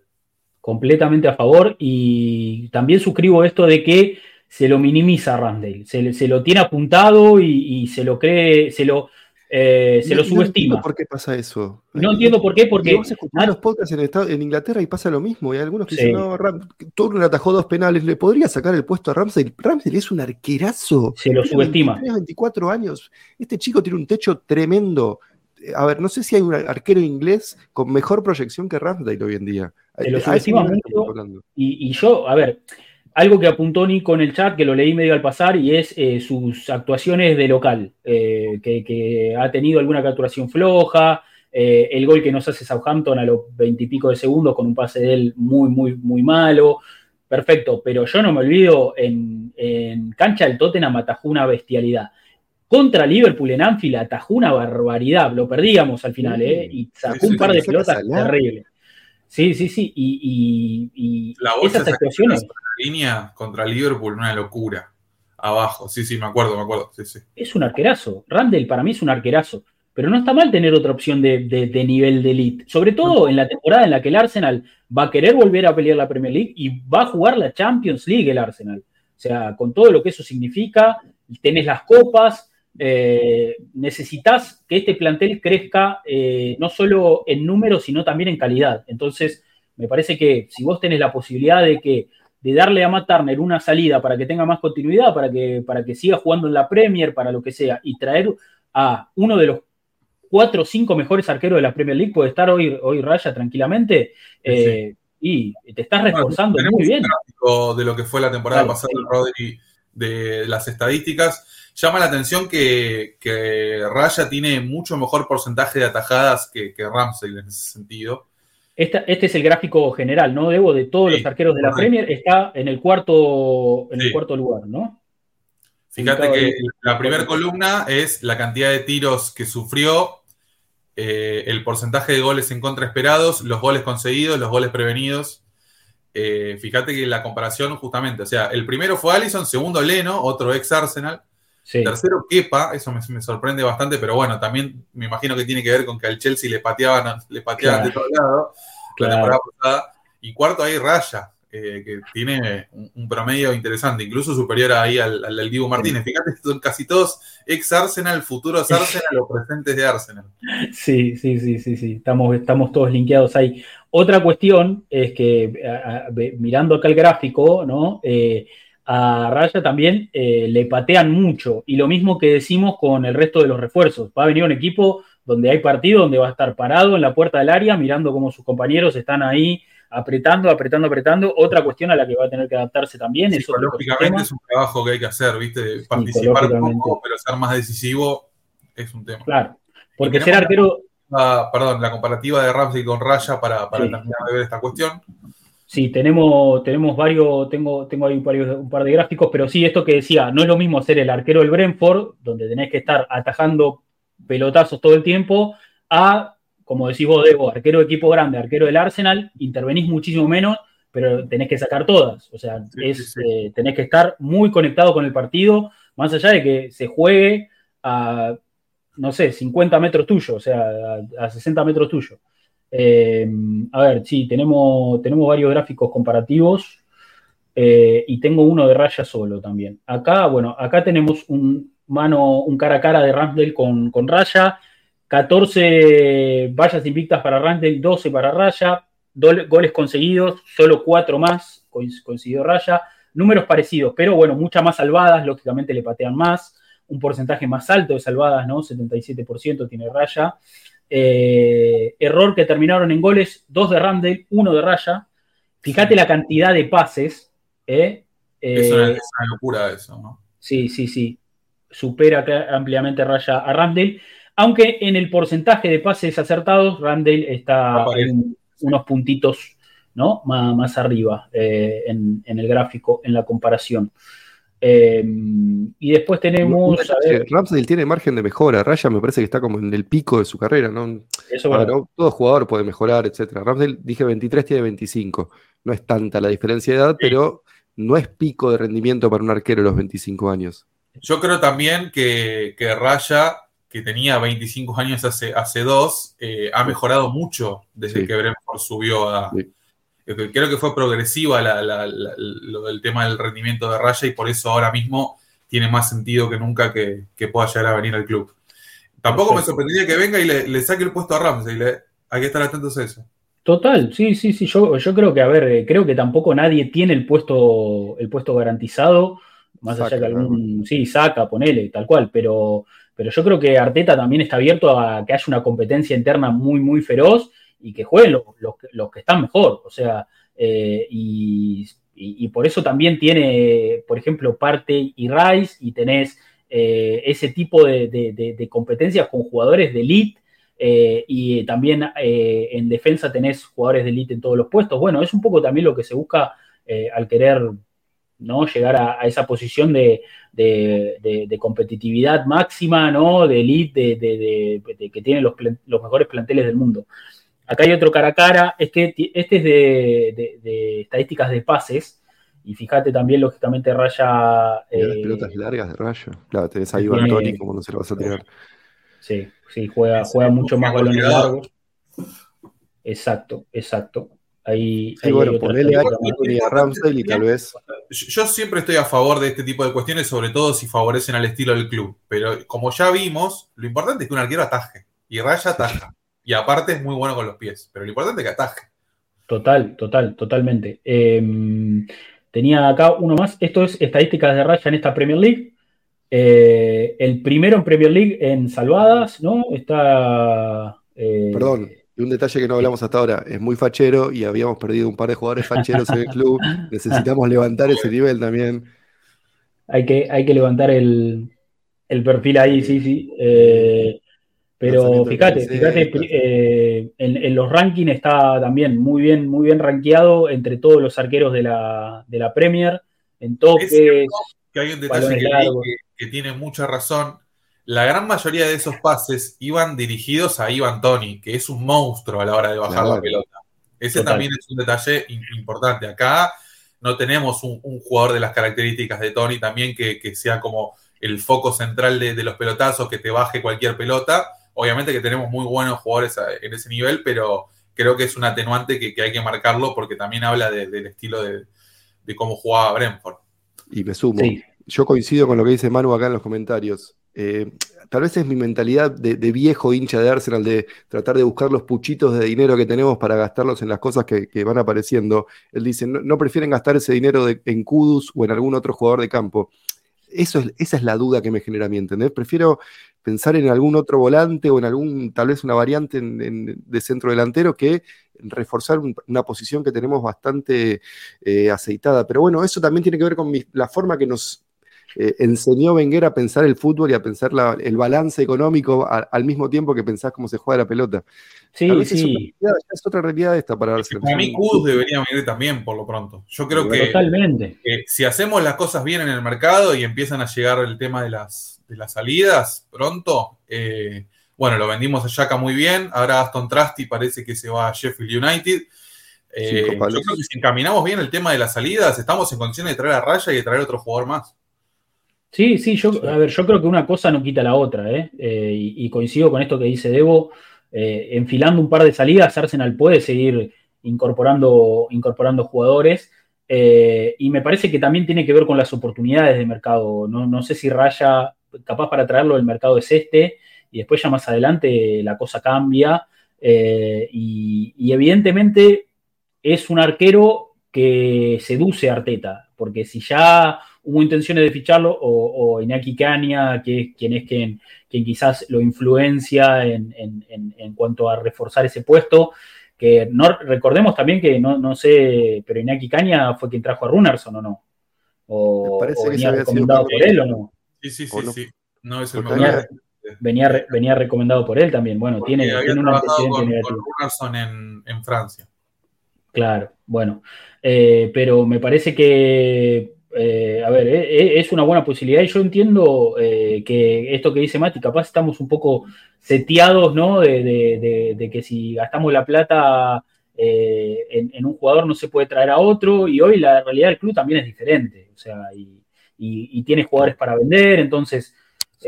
si vos vendés a Balum, por ejemplo, y tenés presupuesto para traer dos jugadores más, Raya y Kudus, por ejemplo, podés hacer ese esfuerzo, me parece, ¿no? En ese sentido, Y falta No. Pepe, falta Cedric, falta Nuno Tavares, falta Charlie. Patino, falta Balogun, como decimos, o sea, hay muchas ventas por hacer todavía. mira, acá hay un mapita, lo último, lo último de Raya, eh, ah, y tenemos también declaraciones de Thomas Frank, tengo ahí separadas, pero este mapita está uno sobre el otro, fíjate, eh, Raya sobre Ramtel y se acerca mucho más a cada índice, ¿no? Eh, aparentemente, eh, Ramsey lógicamente tiene más minutos jugados, acá está un poco la, la estadística, pero, pero bueno, eh, evidentemente Raya... Pero enojado. no hay tanta diferencia. Está enojado. No hay tanta diferencia. No, yo no, yo entiendo, las estadísticas son un gran complemento para hablar de fútbol, pero si vos te quedás solo con los números, mis ojos me dicen que Ramsdale es mejor arquero que Raya. Perdón. Y Sí, no, sí, no, sí. no condice la realidad con esos números que, que Seguro son reales esos números, es obvio, pues tienen que estar basados en estadísticas tomadas en partidos oficiales, pero yo los veo a los dos. Ramsdale es más arquero. Digo, no podés dejar de confiar en tus ojos. Raya nunca comandó un equipo grande hasta ahora. hablar, No, totalmente. Nunca se puso la camiseta de la selección de España, Raya. Nunca atajó en una, eh, en una eliminación europea. Nunca atajó en un torneo de competición de eliminación directa. ¿no? Sí, sí, sí, eh, eh, eso es verdad también, eso es verdad, sí, sí, Yo, sí. yo confío un poco también porque Mati con Ramsey a, priori teníamos las mismas dudas que tenemos hoy con Sí. Raya. Así Sí, que sí, sí, estoy Con, con gusto, espero que llegue y despejarlos. Sí, Ojo, yo compré, eh, yo tenía dudas, ahora ya lo traigo, pero quiero que ataje Ramsdale, pero ya lo- me convencieron de traerlo, de ser un, de Sí, generar sí. competencia ahí. Pero bueno, 40 palos ni a pal, ni en pedo. Digo, No, no, 15 no, está claro. 20 también, pero Yo creo que eh, ah, parece que Arsenal le ofreció 15, Brentford ahora bajó a 30 y me parece que se va a terminar cerrando en 25 millones de libras, que si tenemos en cuenta lo que fue la inflación post pandemia y Sí, todo, sí, sí, es sí. más o menos Claro. la misma plata que se pagó por Ramsdale, más o Sí. menos lo mismo. No, no me parece descabellado, aparte teniendo en cuenta el nivel que tiene en Premier, o sea, lo, vimos en los gráficos, lo vimos un poco en los números, y lo tenemos también, esto que dice Mati, eh, lo, lo- tenemos también, eh, esa percepción existe de que es uno de los mejores arqueros hoy de la liga. Entonces, eh, para mí es un refuerzo que, que lo vale en ese sentido. Después, Arteta decidirá si le saca el puesto a Ramdel, si viene a pelear para jugar alguna copa, si, si va a jugar de local, si va a atacar de visitantes, y para qué lo está pensando. Evidentemente, si, el fichaje eh, está para hacerse es porque le ven potencial y le ven utilidad. O sea, va a ser un jugador que, va a ser utilizado en Arsenal. Y bueno, eh, enhorabuena poder seguir. Me parece que, lo, que tenemos que valorar es que el equipo sigue sumando jugadores de, de elite y mejorando su plantel, ¿no? Ese me parece que es un poco la intención. Tener eh, dos por puesto, que los dos sea- que sean uno mejor que el otro. Cuestión de que, de que, de que es un, o sea, es el, el- el problema que quieren tener los entrenadores. No saber a quién elegir, porque tenés, si tenés a todo bien y todos en buen nivel, y evidentemente, la- la- o sea, es, es un lindo problema para los técnicos. tener un trozard en todas las posiciones, básicamente. Claro, claro. Eh, y tenemos eh, ahí un poco esto que hablábamos, de cómo se ha ido eh, potenciando el plantel del Arsenal a lo largo de estos años. y fíjate lo que era el plantel en la temporada 2015-2016, ¿no? Debo es el primer Traje, gráfico. traje la comparación para darnos cuenta también, o sea, este era el plantel de Arsenal la última vez que peleamos la Premier, eh, que perdimos contra Leicester, y después obviamente vamos a ver lo que podría llegar a ser el plantel de El la equipo, ¿eh? 24. Me parece, que, eh, salvo algún, algún que otro caso, eh, el plantel que tenemos a día de hoy es superior. Y Sí. te diría que si no es el, el plantel más talentoso de la era Emirates, no te voy a decir de la historia del Arsenal, pero de la era Emirates, probablemente Sí, sea sí. el plantel más talentoso. Fíjate que acá, bueno, estaba el Dibu, que todavía no tenía mucho protagonismo, eh, que yo Kieran Gibbs, Bell- Bellerin en otro nivel, eh, Calum Chambers, eh, Nacho Monreal, que esta temporada jugó muchísimo, eh, Rosicky en las últimas, estaba Arteta, por supuesto, estaba Chamberlain, Ramsey, Cazorla, Coquelan, Osil, Alexis. Este equipo era muy bueno, la verdad. Sí. Muy Sí, Campbell, en ataque. Le faltaban un par de fichas, pero estaba bien. interesantes e importantes después de lo que fue la mudanza, cuando Arsenal ya se pudo acomodar y por supuesto primero vino Cazorla, después vino Osil, después vino Alexis y ahí se terminó conformando un, un lindo equipo que, que lamentablemente ese año no pudo salir campeón peleando contra, contra el Leicester. El, El gol de- Gabriel de esa defensa, el Gabriel de esa defensa es el que ahora juega en, en Valencia, no es el que tenemos Claro, ahora, es otro. Gabriel. el otro Gabriel, sí, sí, el que jugaba en Villarreal. Gabriel Paulista era, ¿no? Gabriel Paulista. Mismo. Sí, sí, Gabriel Paulista. Eh, y este sería el potencial plantel de Arsenal, con Raya no incluido, con Kudus, si se suma también, ¿no? Eh, Es posibles refuerzos Este es de, la, equipo de de sí, es, un Este es- este es un equipo de plantel Champions. espectacular. eh. Sí. Es un plantel espectacular. No, a ver, no solo, eh, o, o mejor dicho, no tanto por nombres, porque no tenés, digamos, a Mbappé, ni a Haaland, ni a eh, ninguna de las grandes Pero estrellas del fútbol mundial, pero la profundidad, los perfiles, eh, la, la juventud también, mucho Sí, jugador sí, sí. joven, mucha proyección. Me parece que es un plantel de, de- de- del carajo, del carajo para afrontar esta temporada de regreso a Champions y para seguir peleando Premier. ¿no? Son nombres todos muy interesantes, Sí, sí, sí. me parece. Y con el atenuante de que Tierney y Smith Rowe pueden llegar a ser, como se dice, los nuevos refuerzos, eh, esperando está bien, ¿eh? Tengan una importancia mucho mayor a la que tuvieron la pasada. Sí, sí, Total, totalmente. Eh, pero sí, pinta, pinta bien y bueno, veremos qué termina pasando con Raya. Bien dijo Debo que hubo una oferta de Arsenal más baja y ya van a empezar a decir que estamos ofreciendo poco. Bueno, negociaciones, las negociaciones funcionan así. Eh, no hay que mostrar todas las cartas de entrada. Evidentemente le quieren bajar un poquito el precio. Habló Thomas Frank, técnico del Brentford, dijo, para mí vale 40 millones, no va a terminar valiendo Sí, eso, decí lo que claramente quieras, Tomás. Pero lógicamente está cuidando sus activos, ¿no? Y los de su club, eh, claramente. Sí, sí, sí. Así que veremos qué termina pasando. Eh, Pero bueno, podamos.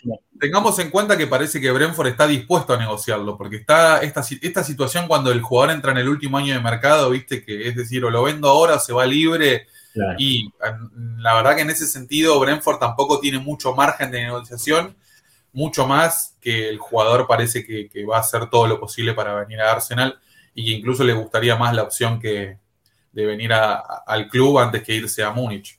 Al Bayern, sí, sí, sí, sí, por eso, sí, sí, sí. La verdad que eh, está, o sea, las informaciones un poco lo que marcan son, son eso, que, que ha descartado la opción del Bayern y que le interesa jugar en el Arsenal, que esa es un poco Sí. la, la- la intención. Pero, pero bueno, eh, ahí está un poco también opinando, eh, dice Manu, un un buen 9 y ganábamos la, la- liga, ¿no? En esa, en, en esa 2015-2016 nos faltaba alguien que la meta, por la cantidad de, cha- de chance que generó Osil. Al mejor día del mundo tirándole pases a Giroud.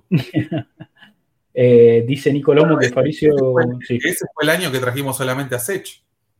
claro, Sech y el Neni. Es- Esos fueron los reportes, Sech y el Neni. Sí, sí, sí. Era, era el mercado para, para dar el paso hacia adelante. Ese era el mercado para Estamos hablando de gastar 25 millones en un hipotético arquero suplente y esta temporada Wenger trajo dos refuerzos. Sí, sí, sí, sí.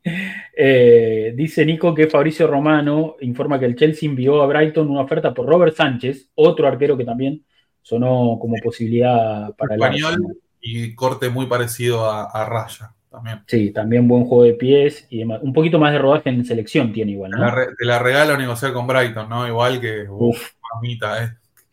Ya, ya Caicedo está. ¿Cómo está ese tema? Está medio caído, te diría, ¿no? Eh, yo, yo creo que está, eh, a ver, eh, el Chelsea un poco que se cavó su propia tumba habiendo pagado 120 palos por Enzo y a partir de ahí como que se setió un precio y Brighton habrá visto que Arsenal pagó 100 por Rice y habrán dicho, bueno, Caicedo vale 100 o nada.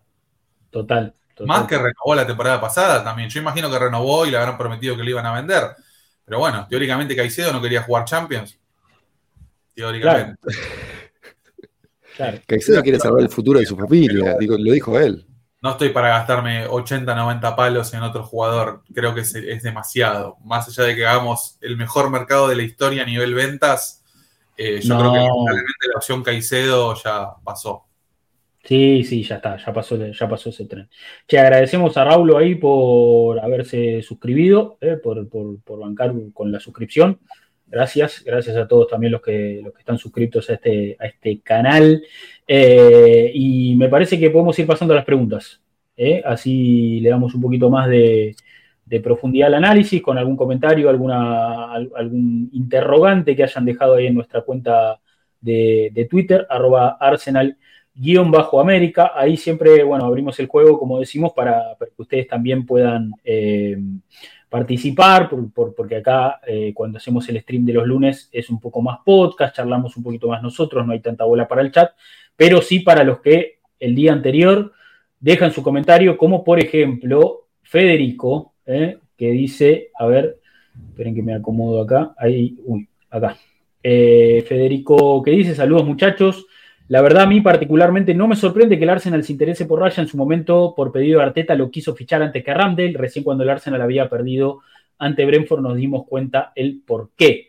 Eh, dice, discúlpenme, pero a mí Arteta no me engaña. Al principio del mercado él ya eh, estaba para ir a los Spurs teniendo todo arreglado de palabra. Luego el Bayern viene y ya está a punto de fichar. Y ahora resulta que solo quiere ir al Arsenal.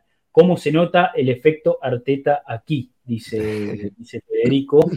Eh, sí, la verdad que la verdad que hoy el proyecto Arsenal es, es un proyecto totalmente sedu- eh, seductor para cualquier futbolista, ¿eh? Eh, cualquier jugador del mundo, porque ya el equipo en Champions, habiendo pelado la Premier con el Manchester City, eh, plantel joven, proyección, Arteta, dueño total de las decisiones, cualquier jugador dice es eh, ideal. Londres, equipo grande, con historia, eh, ya todo toma mucho sentido, ¿no? Para cualquier futbolista pretendido por Arsenal. Me parece que ahí difícil que nos compitan. Tienen que venir esto, Bayern, Real Madrid, digamos, la elite de la elite, pero ya estamos en otro nivel, ya estamos en otro nivel. A ver, eh, comenta ahí Paola Bautista, dice definitivamente lo de Ramsdale fue muy flojo esta temporada, así que me alegra que Arteta haya pensado en traer a Raya el arco necesitaba competencia, dice Paola. Bueno. Flojo, Paola. Flojo. En la pre- pretemporada, no temporada, ojo. Ah, Ah, en la eh, pretemporada. perdón, perdón, perdón, perdón. Perdón, perdón, perdón. Sí, sí, sí, perdón. Aclaramos ahí en la pretemporada. Eh, bueno, sí, algún que otro partido. Igual, a ver, de los goles con el Barcelona no, no, no hubo mucha responsabilidad de Randall, me parece. Incluso el segundo le, rebota a Odegaard en el cuerpo y la pelota se veía completamente, es imposible de, atajar. No le recuerdo grandes errores en la pretemporada a Ramsey. Más, o sea, como para decir que fue un desastre, que hay que traer otro arquero. Yo, o sea, yo avalo el fichaje de, Raya como una cuestión de seguir eh, dándole, nu- nutriendo el plantel de perfiles de elite, pero no porque Randall sea malo. Al contrario, para mí no tiene que perder el puesto directamente. No, y cuando hablamos de la estadística de los goles que recibimos en, en el Emirates la temporada pasada, que es verdad, son muchos, pero no, no, de errores directos de Ramsdale, ¿cuántos hay? Es- son más. Ahí, ahí problemas estaba de- claro. que, eh, en la estadística lo vimos. Eh, Sí, dos. Él tuvo dos errores y Raya tuvo uno que terminaron en gol. Totalmente, totalmente. Bien, a ver, nos comenta ahí Willy Montoya, nuestro amigo, que dice, hola amigos, justo estaba coincidiendo con las opiniones de Robin Van Persie sobre la falta de competencia en el arco. Con todo lo que quiero a Randall, creo que es necesario ponerle competencia, ya que últimamente ha estado errático en la distribución, que es crucial para el juego del Arsenal. Eh, sigo pensando en que Randall es el número uno, sin embargo la competencia le vendría muy bien para corregir errores. Tener dos arqueros de buen nivel no va a dar mejor capacidad para afrontar las competiciones que jugamos. Dice, dice Willy, bien. Sí. Rick, que dice, buen día muchachos, merecido homenaje a don Arsenio con su propia estatua fuera del Emirate, pienso que este tipo de rendiciones se las debe hacer en vida y por eso se aplaude el gesto del club. Por el tema Raya pienso que todo buen perfil viene a sumar al equipo y apruebo. Y pone la foto con el trofeo pintado dorado, esto es un edit claramente, no está así el trofeo. Eh, ¿le, Ah, le hubiera gustado más así o no? Eh, yo creo que no hace falta. Es sobre demostrar, digamos, todos sabemos que salimos campeones invictos en esa. No hace Sí, falta sí, sí. recordárselo a nadie. Sí. Eh, ah, nos quedó por mostrar la, la imagen eh, de que yo mandé en joda internamente, eh, Sí, de, cuál hubiera sido una buena estatua de Wenger. Esperen que busco una buena foto también. Eh, recordemos, ¿qué, qué- esto que habrá sido? ¿99? ¿Año 99? sí, puede ser. Puede ser, a ver si estoy buscando alguna que se vea grande. Eh, ¿Cuándo fue? A ver, back in- mientras Mati busca la data, acá les muestro la imagen. Yo había propuesto esta pose para la estatua de Wenger. Eh, Mirá, hay un 2009. montón igual, ¿eh? 2009. 2009. A ver si Hay un 2009. montón igual, ¿eh? Hay un montón igual de... Ah, y esta es que la, la que lo echan por, por patear una botellita, ¿no? Sí, en Old Trafford, está, lógicamente, una, expul- una expulsión totalmente insólita. Y la imagen es fantástica, con todos los hinchas de. Es, es Un increíble. gran detalle, lo echó Mike Dean, hincha de Tottenham, que nos cagó un montón de partidos. Pero bueno, otro detalle. Otro detalle. Sí, hay, hay un montón de, de poses del profesor ahí como para, para poner en hechas estatuas. Bien, eh, nos comenta ahí Álvaro Félix que dice: Hola muchachos, eh, Trossard debe ser titular contra el City. Pregunta: El belga es muy influyente en el juego de Arteta, que en ocasiones parece injusto que esté en la banca. Saludos desde Sí. México. Eh, bueno, eh, el domingo es el primer partido competitivo del Arsenal, eh, ya lo dijimos. número 12, Muy ¿no? Sí, Leandro Trozorla, jugador número 2. Sí, se pone solo. Me encantan los jugadores que se ponen solo, que hacen dudar al técnico, que lo obligan a tomar decisiones difíciles. Me encanta. Yo es algo- lo mejor que le puede pasar a un Si a plantel. Arteta le gustan los jugadores polivalentes, eh, Sí. Además, Trossard es el, el- la epítome del jugador polivalente. O sea, es Total. impresionante.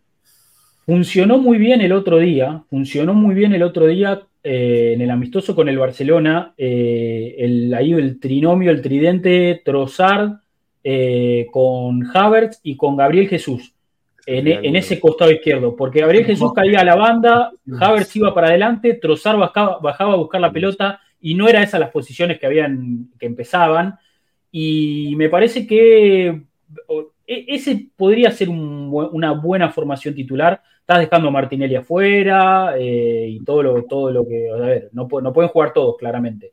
pero me gustó cómo funcionó. Me gustó la sinergia que hubo entre ellos, la química de Haber yendo hacia adelante, Gabriel Jesús afuera, Trozar baja a buscar la pelota, todos contenidos por Thomas, lógicamente, que me parece que también fue la clave, la clave para que todo ande bárbaro. pero un, un, poquito más para atrás, como para cubrir ahí. Sí. Eh, me, parece que... hay que ver, hay que tener en cuenta el rival que vamos a tener enfrente. Me parece que jugar como se jugó en la pretemporada, ese 4-1-4-1 con un solo volante central que sea Thomas o Rice, y después que jueguen Saka, Odegar, Havertz, Martinelli, Gabriel Jesús, contra el City me parece demasiado. Por eso creo que Trozar es, ese comodín que tranquilamente puede llegar a jugar ahí de, interior en el puesto de Yaka. Eh, y a, día de hoy, sobre todo por, por la pretemporada que tuvo y por lo que va a ser el duelo con el City, me parecería una opción lógica también creo que vamos a tener que sacarnos de la cabeza esta temporada de pensar ese rol como el rol de Yaka, porque básicamente el suizo era muy particular en, lo que hacía. O sea, tenía muchas cualidades para eh, con pelota, sin pelota, para ir para adelante, para ir para atrás. Y a día de hoy Arsenal no tiene un jugador así. no tenés un jugador de ese corte, claro. Estamos pensando en que Rice va a ser volante central y no interior. Entonces creo justamente que que Trozar eh, en ese sentido gana mucho, suma muchos puntos ahí y que también, como decimos, puede llegar a ocupar posiciones más centrales, posiciones más arriba, falso extremo, falso 9, volante, hacer enroque de posiciones con, su extremo, con su delantero. Así que en ese punto me parece que Trozar va a tener una, una temporada interesante, muy importante y que siendo que tiene menos de 30, a, pesar de eso ya es uno de los más experimentados de todo el plantel también, que es un, punto a favor para el El Jorginho, Partey, eh, y deja de contar los treintañeros. El Lenny. Sí, no, no, no, es de. No, no, ¿Y tiene 28 no tiene? Claro, ni siquiera llegó a los 30. Sí, sí, 28 tiene, sí, sí. Por eso. Qué, 28 años. Es increíble, somos más jóvenes que el año pasado. Es, eso me. Sí. Somos más viejos que todo el plantel de Arsenal también, ¿no? también, nosotros sí. sí, sí, es deprimente ya. ya deprimente. En algún momento éramos más jóvenes. esa famosa frase, cuando tus ídolos empiezan a ser mucho más jóvenes que vos es porque ya sos adulto. Yo con, con 33 ya estoy pensando en el retiro, ¿viste? Sí, yo con 35 mis últimos cartuchos, voy a Arabia Saudita. Eh, dice ahí Saidro Flo 17, dice, a mí el fichaje de Haber no me gusta, pero confío en que Mikel nos va a sorprender. Eh, yo creo que es el sentimiento de muchos, todavía no, no, están convencidos, pero porque se está laburando eso, lógicamente. Y, hay que encontrar, hay que, hay que encontrar también eh, los intérpretes. No es cuestión de poner a Haber, a Rice, a, a todos en el mismo equipo y que funcione es, hay que, hay que ir encontrando esas sociedades, hay que ir armando ¿no? esas conexiones y ver quién potencia quién y quién, eh, o sea, quién labura mejor con quién. Eh, es, lo importante es tener la materia prima, tener un perfil como Javier en el plantel, tener un perfil como Wright, tener a Thomas, eh, e, es, esa es la cuestión. Después a la larga va a funcionar. Por eso también el proyecto Chelsea, un poco que se está esperando, que toda esa guita que se gastaron y todos los jugadores que trajeron ahora con Pochettino puedan encontrar un poco más de, regularidad y de funcionamiento. Es lo que, lo que se está pretendiendo. Que no, pero bueno. Ojalá que no, lógicamente, pero y, vi una placa hoy temprano ahí por Twitter scrolleando, que no, la tengo a mano, pero eh, de una frase de, Pochettino como diciendo el proyecto va a ser bang, y es algo que ya dijo Arteta en algún momento. Sí. Eh, y también dijo, quiero que mis jugadores sean felices acá en Chelsea. ¿Qué estás viendo que no son felices? ¿Por qué será que no son felices? Claro, ahí, también un poco deslizó, ¿no? Cómo está el vestuario. Eh, pero también es lógico, en un vestuario de infinidad de nacionalidades, de egos altos, derrumbado por los resultados. Y eh, hay que levantar un muerto, ¿eh? es, un laburazo, te digo. ¿eh? Es muy difícil, es una tarea medio titánica, te diría. un club bastante, a ver, está, sigue convulsionado, digo, no, no terminó de asentarse la, nueva, los nuevos dueños no terminaron de asentarse. de hecho, Bowley está como que medio, todos hablaban de que tenía experiencia, tiene no sé cuántos clubes, qué sé yo, pero nunca en ninguno de esos clubes él tomaba las decisiones, era un accionista más. Acá es el dueño y acá toma las decisiones. Y todas las decisiones vienen siendo malas hasta ahora. compró bien, ¿A quién compró bien que les haya rendido? Eh, estoy No, pensando. no. Enzo, sí, Enzo rindió bien, Sí, pero bueno, pero lógicamente muy minimizado por el contexto. De hecho, hasta jugando en la crack, base. pero porque es un crack. Digo. Ah, por eso, a ver, la materia prima la tienen, es cuestión de que llegue alguien a hacer funcionar todo eso. Y hacer una depuración, porque el Chelsea es un plantel Claro. enorme Claro. y, y no te sirve tampoco tener eh, tres jugadores por puesto. No, no, no, tiene, no tiene sentido.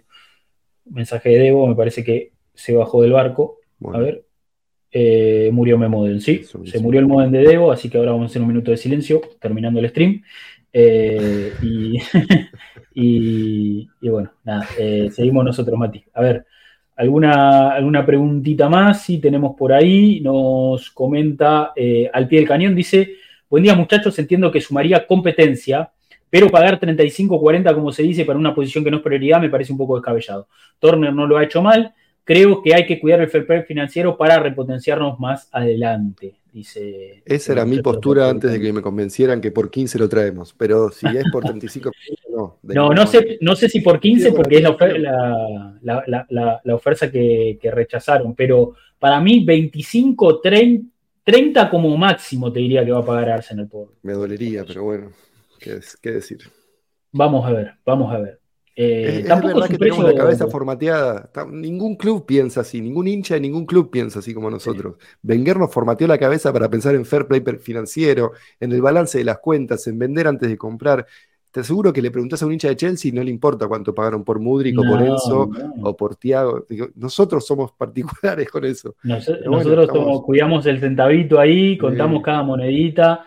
Sí, sí, la realidad es que, a, a ver, yo dos cuestiones. No creo que, que corramos riesgo con el tema de fair play financiero. Me parece que, que en ese sentido el club es muy respetuoso de ese tipo de normas, no quiere problemas, no, no quiere, o sea, para el Arsenal tener 120 y pico de cargos, como tiene por ejemplo el Manchester City, de violar las normas financieras y demás, sería un escándalo como institución, o sea, por, por, por No, la no filosofía que adopta el club en ese, en ese, en ese tipo de cuestiones.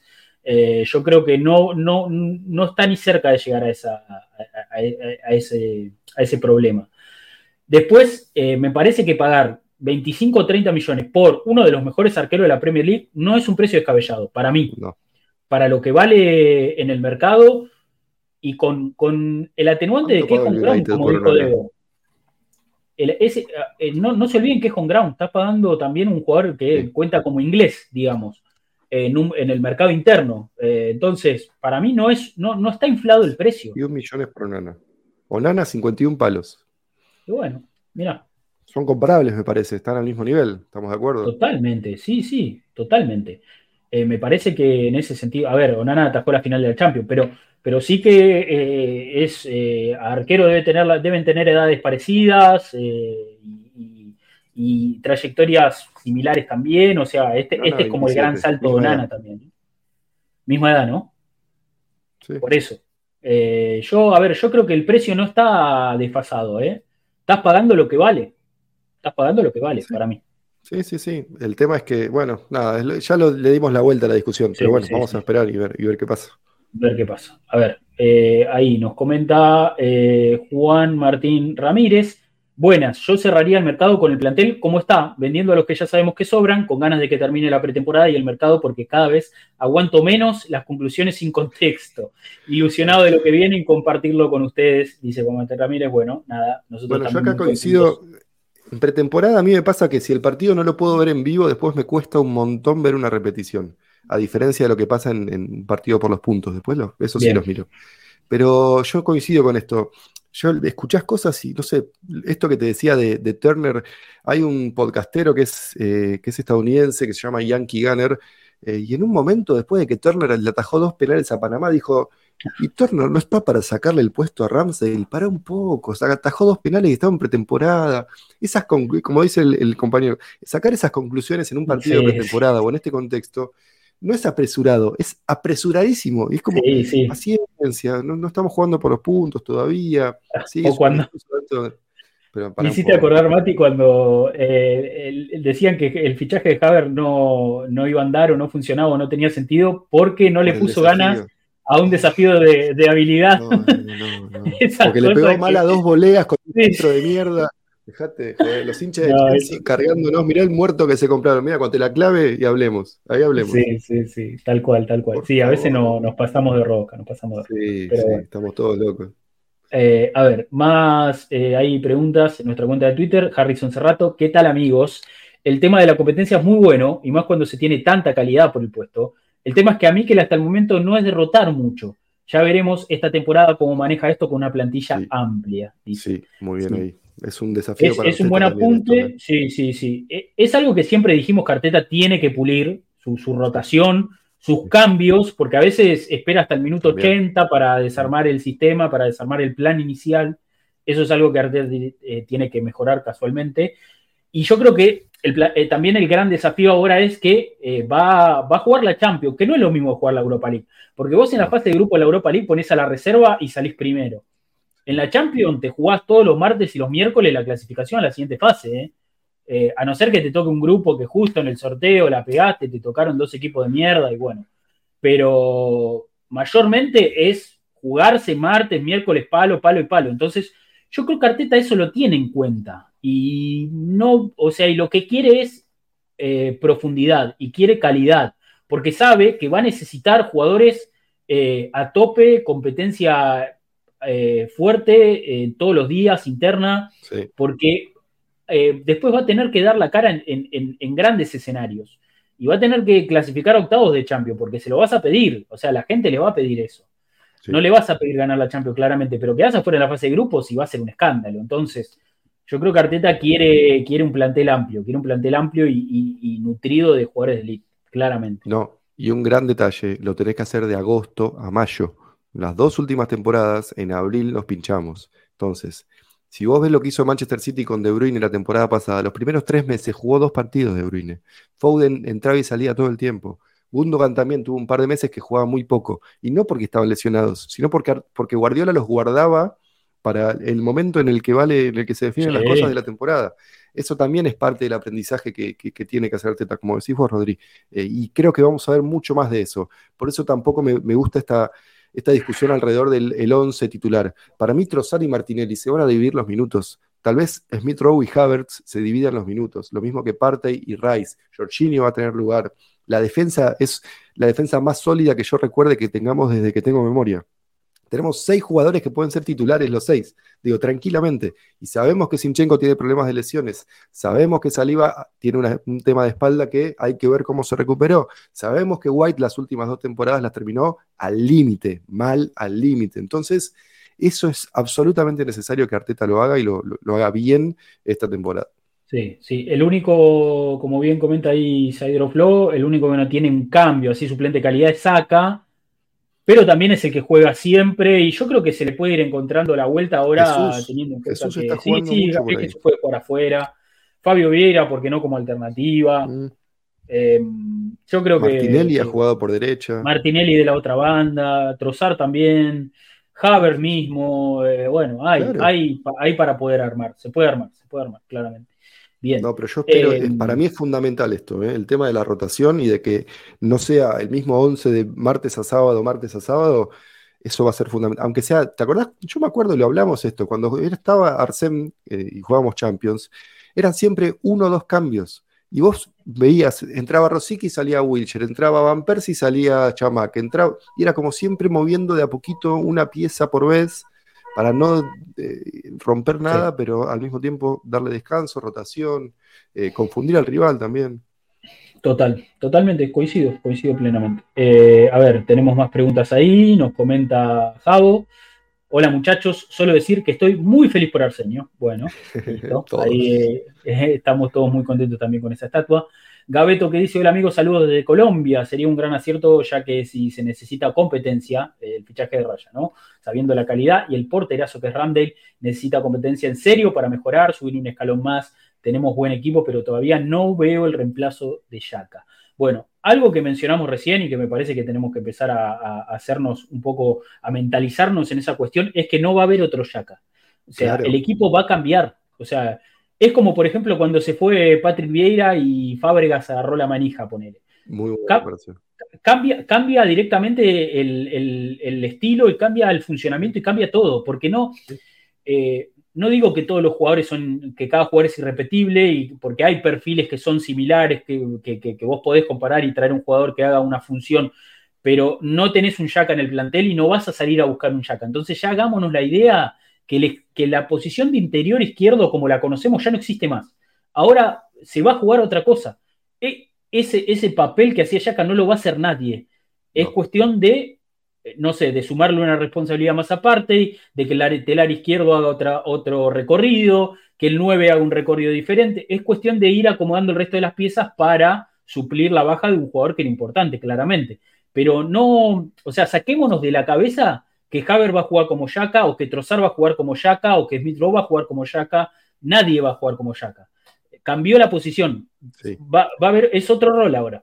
Eso, creo que, a ver, Tierney era nuestro lateral izquierdo titular y todos lo amábamos y decíamos que iba a ser capitán. Llegó Sinchenko y nos cambió el, plantel, nos cambió la forma de jugar a la pelota y no lo esperábamos. Yo creo que con Havertz espero que pase algo similar en, el sentido positivo, de que nos ayude a evolucionar, pero también es lo mismo que decís vos, Rodri. Ya lo de Jack el año pasado, la temporada pasada, tuvo que ver con un le exprimimos cada centavo a Yaka. Esa es mi, teoría. Eso es lo que pienso que pasó. y, Yaka mismo sabía que eso era su máximo y que probablemente no lo pudiera repetir.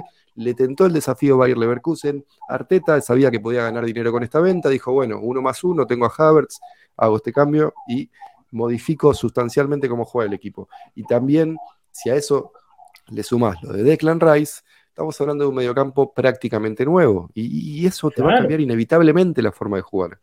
Totalmente. Entonces, a ver, nosotros, eh, a ver, fue, fue tan buena la, última temporada de Arsenal, fue tan buena que lógicamente eh, esperamos ver algo, algo similar y, queremos eh, que el equipo juegue, o sea, que, siga por esa línea.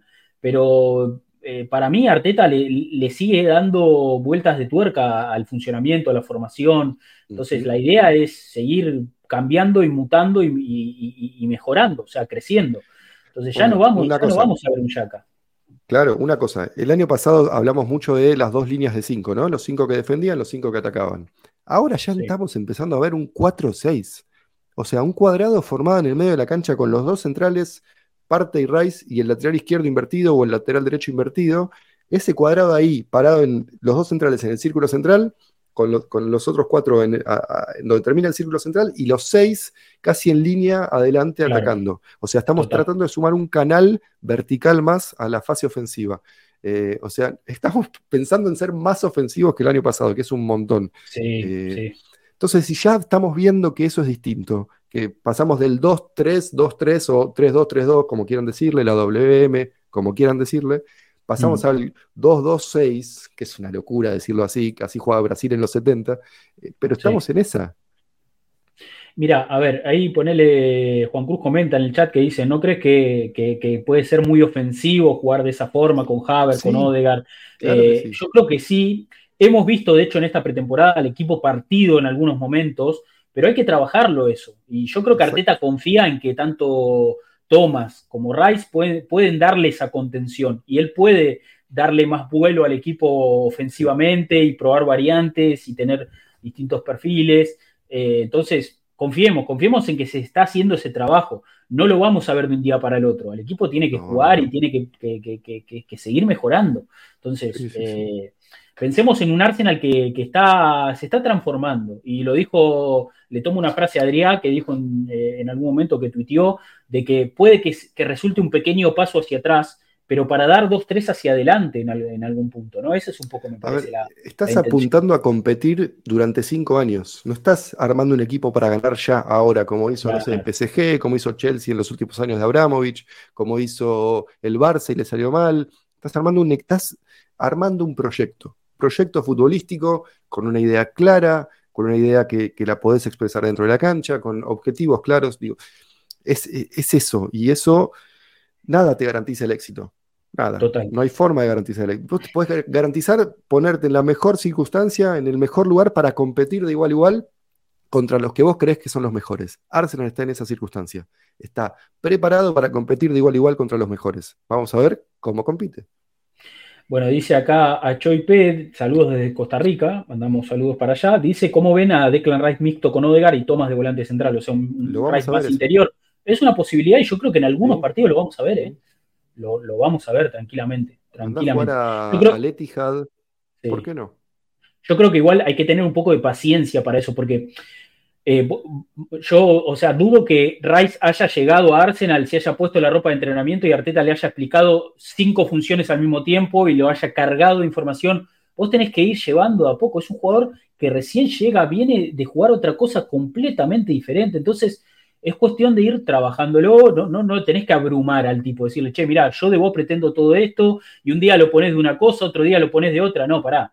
Que primero aprenda a hacer un rol, después aprender a hacer el otro, después aprender a hacer otra. Y, y ahí es, a ver, es como uno que llega a un laburo nuevo, no te pueden Claro, tirar todo por la cabeza y decir, bueno, eh, acomodate, no. Te vas aprendiendo, y te esa vas experiencia la sumando. tuvimos todos, sabemos cómo funciona Exacto, eso. y- exacto. To- to- todos agarramos, llegamos a un lugar nuevo, fuimos nuevos en un lugar y te van explicando las cosas a poco. Entonces, bueno, con los jugadores va a pasar lo mismo. Hay que tener paciencia. ¿Eh? sí, sí, sí, sí. Bueno, Por eso eh, es- es- está bueno esto que decías de- del, del tuit de Adrián, de esto del tal vez el, el probable, no, el posible paso hacia atrás o el, tal vez bajar un cambio y, y no empezar ganando 10 partidos de 11 como empezamos la temporada pasada. Claro, Digo, claro. yo sí espero lo mejor de este equipo, pero no le puedo exigir. Digo, No. vamos a ver, yo quiero que el equipo funcione. Total, Mati. Lo ideal, lo ideal sería que los resultados acompañen mientras el equipo trabaja. Eso sería lo Sí. ideal. Lógicamente, veremos qué pasa. Si, si mientras vos te vas acomodando y quizás los primeros partidos no jugás tan bien, pero ganás, ganás, ganás, ganás, bueno, eso sería ideal. Porque es probable que al equipo no lo veamos brillar de entrada. Ojalá sí, eh, ojalá me equivoque. Pero yo no espero eh, funcionamientos de Arsenal, o sea, que, que el Arsenal brille y, se floree en los primeros partidos porque no, no creo que el equipo pueda llegar al nivel al que estaba cuando terminó la temporada, porque hay muchas cosas nuevas. Entonces, eh, esperemos que acompañen los resultados para poder trabajar sobre victorias, que es mucho más positivo que cuando las cosas salen mal, claramente. claramente. Recordemos, recordemos ya que estamos, el comienzo de Arsenal no es ni particularmente bueno ni particularmente malo en el sentido de los rivales. Tenemos Ah, ok. Forest, ¿Qué- qué no- Palace, Forest? Fulham, United. Sí, hay, hay, hay un mix, un, hay un clarito. ¿Te- ¿Estás, Mati? ¿Estoy, estoy, ¿Estás Ay, conmigo? perdón, Sí. justo te perdí, no, no escuché lo que. No, no, eso que, que es un poco un mix, ¿no? Tenés rivales de peso, rivales que no. No sé si me escuchas ahí, Mati. Sí, sí, sí, pero ponele. Sí, sí, ahí, ahí se está acomodando, me parece. Yo creo que de los primeros, a ver, 1, 2, 3, 4, 5, 6, de los primeros 8, tenés tres muy difíciles. Recibís al United, recibís a United. Tottenham y recibís al City. En los primeros 8. Pero Primeros después ocho son partidos. más o menos, decís, al, al Forest le tenés que ganar, al Palace le deberías ganar, al Fulham le deberías ganar, al Everton deberías ganarle y a Bournemouth también.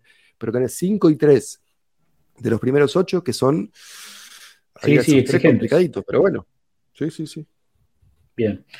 Eh, más, nos quedaban ahí unas preguntitas más. Eh, comenta eh, Camilo Carajo que dice: No entiendo a la gente que critica a Randall. Para mí ya es uno de los mejores del mundo. La competencia lo hará mejorar aún más, a mi parecer. Espero la venta de Holding y Cedric y ojalá empezar la temporada ganándole al City. Eh, bien, este domingo tenemos Community Shield. Federico estamos a, a menos de dos semanas de empezar la Premier. ya Increíble. está, ¿eh? Ya está. Cada vez se pasa más rápido. Pasó muy rápido la pretemporada. Pasó muy Sí. Federico que dice innecesario lo de Raya, no entiendo qué ganas trayéndolo. Bueno, ahí un poco expu- expusimos algunos argumentos ¿eh? en este Sí. stream. Mauricio Marín que dice Raya no está para suplente ni tampoco Ramsdale, son los dos mejores porteros del mundo. Ah, bueno, para mí es innecesario el gasto, dice, dice Mauricio. Es un- yo creo que nos cuesta un poquito verlo. Tal vez desde adentro se ve más claro, pero yo coincido con, con lo que dicen los dos. Me convencieron, ¿eh? Te dije, Rodri, vos y Debo me convencieron, pero Sí, bien. entiendo la duda, Eh, de la gente que tiene duda. Sí, ojo, a ver, yo creo que como siempre decimos, todas las posturas son válidas, cada uno tendrá hará su propio análisis y está perfecto, y hay gente que dice no, no sirve, no.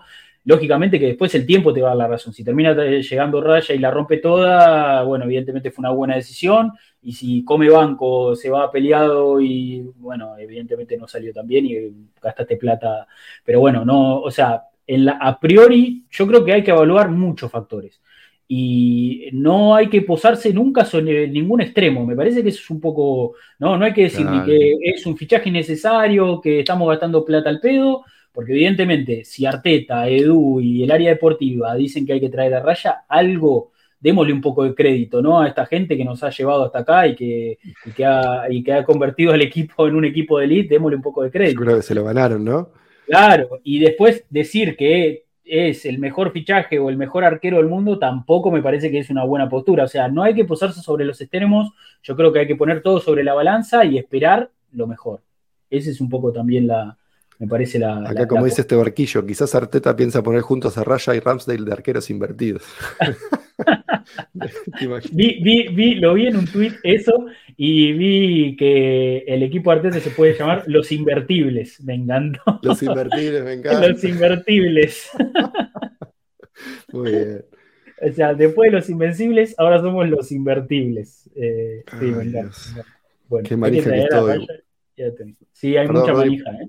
Premier, ya no, no puedo más. Y cuando No, suene, cuando tengamos el primero. Quiero, quiero saber el grupo de la Champions. Quiero saber el grupo de la Uy. Champions. Sí, Estoy sí, sí. desesperado. ¿Cuándo es el sorteo? A ver. Creo que es el 31 de agosto, Mati, si no me equivoco. Chequeate, pero me parece que es. Sí, 31 de agosto. En 31 de agosto, Lyon, en Suiza. Bueno, un mes, un mes exacto. Estamos a 31 de julio hoy.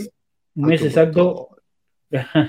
Pero bueno, ahora ya el domingo jugamos el primer partido competitivo, Sí. viene la competencia Sí. y ya arranca una vorágine de 10 meses de palo y palo de dos partidos por semana que sí, sí, Mucho arranca- partido los sábados esta primera parte de la temporada, como hacía mucho que no nos tocaba. Estábamos muy acostumbrados a los domingos, jueves, domingo, domingo. vu- vuelven los martes, sábados.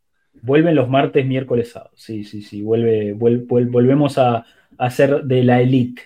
Eh, bien, eh, nos queda una pregunta sola, me parece. Mensaje de Javier que dice: Hola muchachos, viene muy bien fichar un portero que pueda ser titular. Turner solo ha mostrado como un buen suplente. Saludos, dice.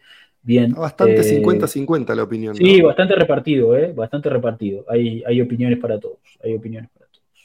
Bueno, eh, hemos ahí analizado 10 meses de poca salud mental, dice, dice Nico.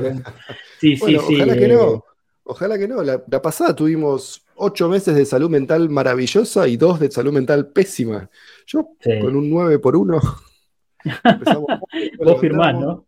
Sí, Sí, empezando mal y te levantas y salimos campeones de algo, sí. Sí, sí, sí. No, lo- es cierto que más allá de que el equipo ande muy bien, pues la temporada pasada la verdad que disfrutamos mucho, porque disfrutamos mucho, sí.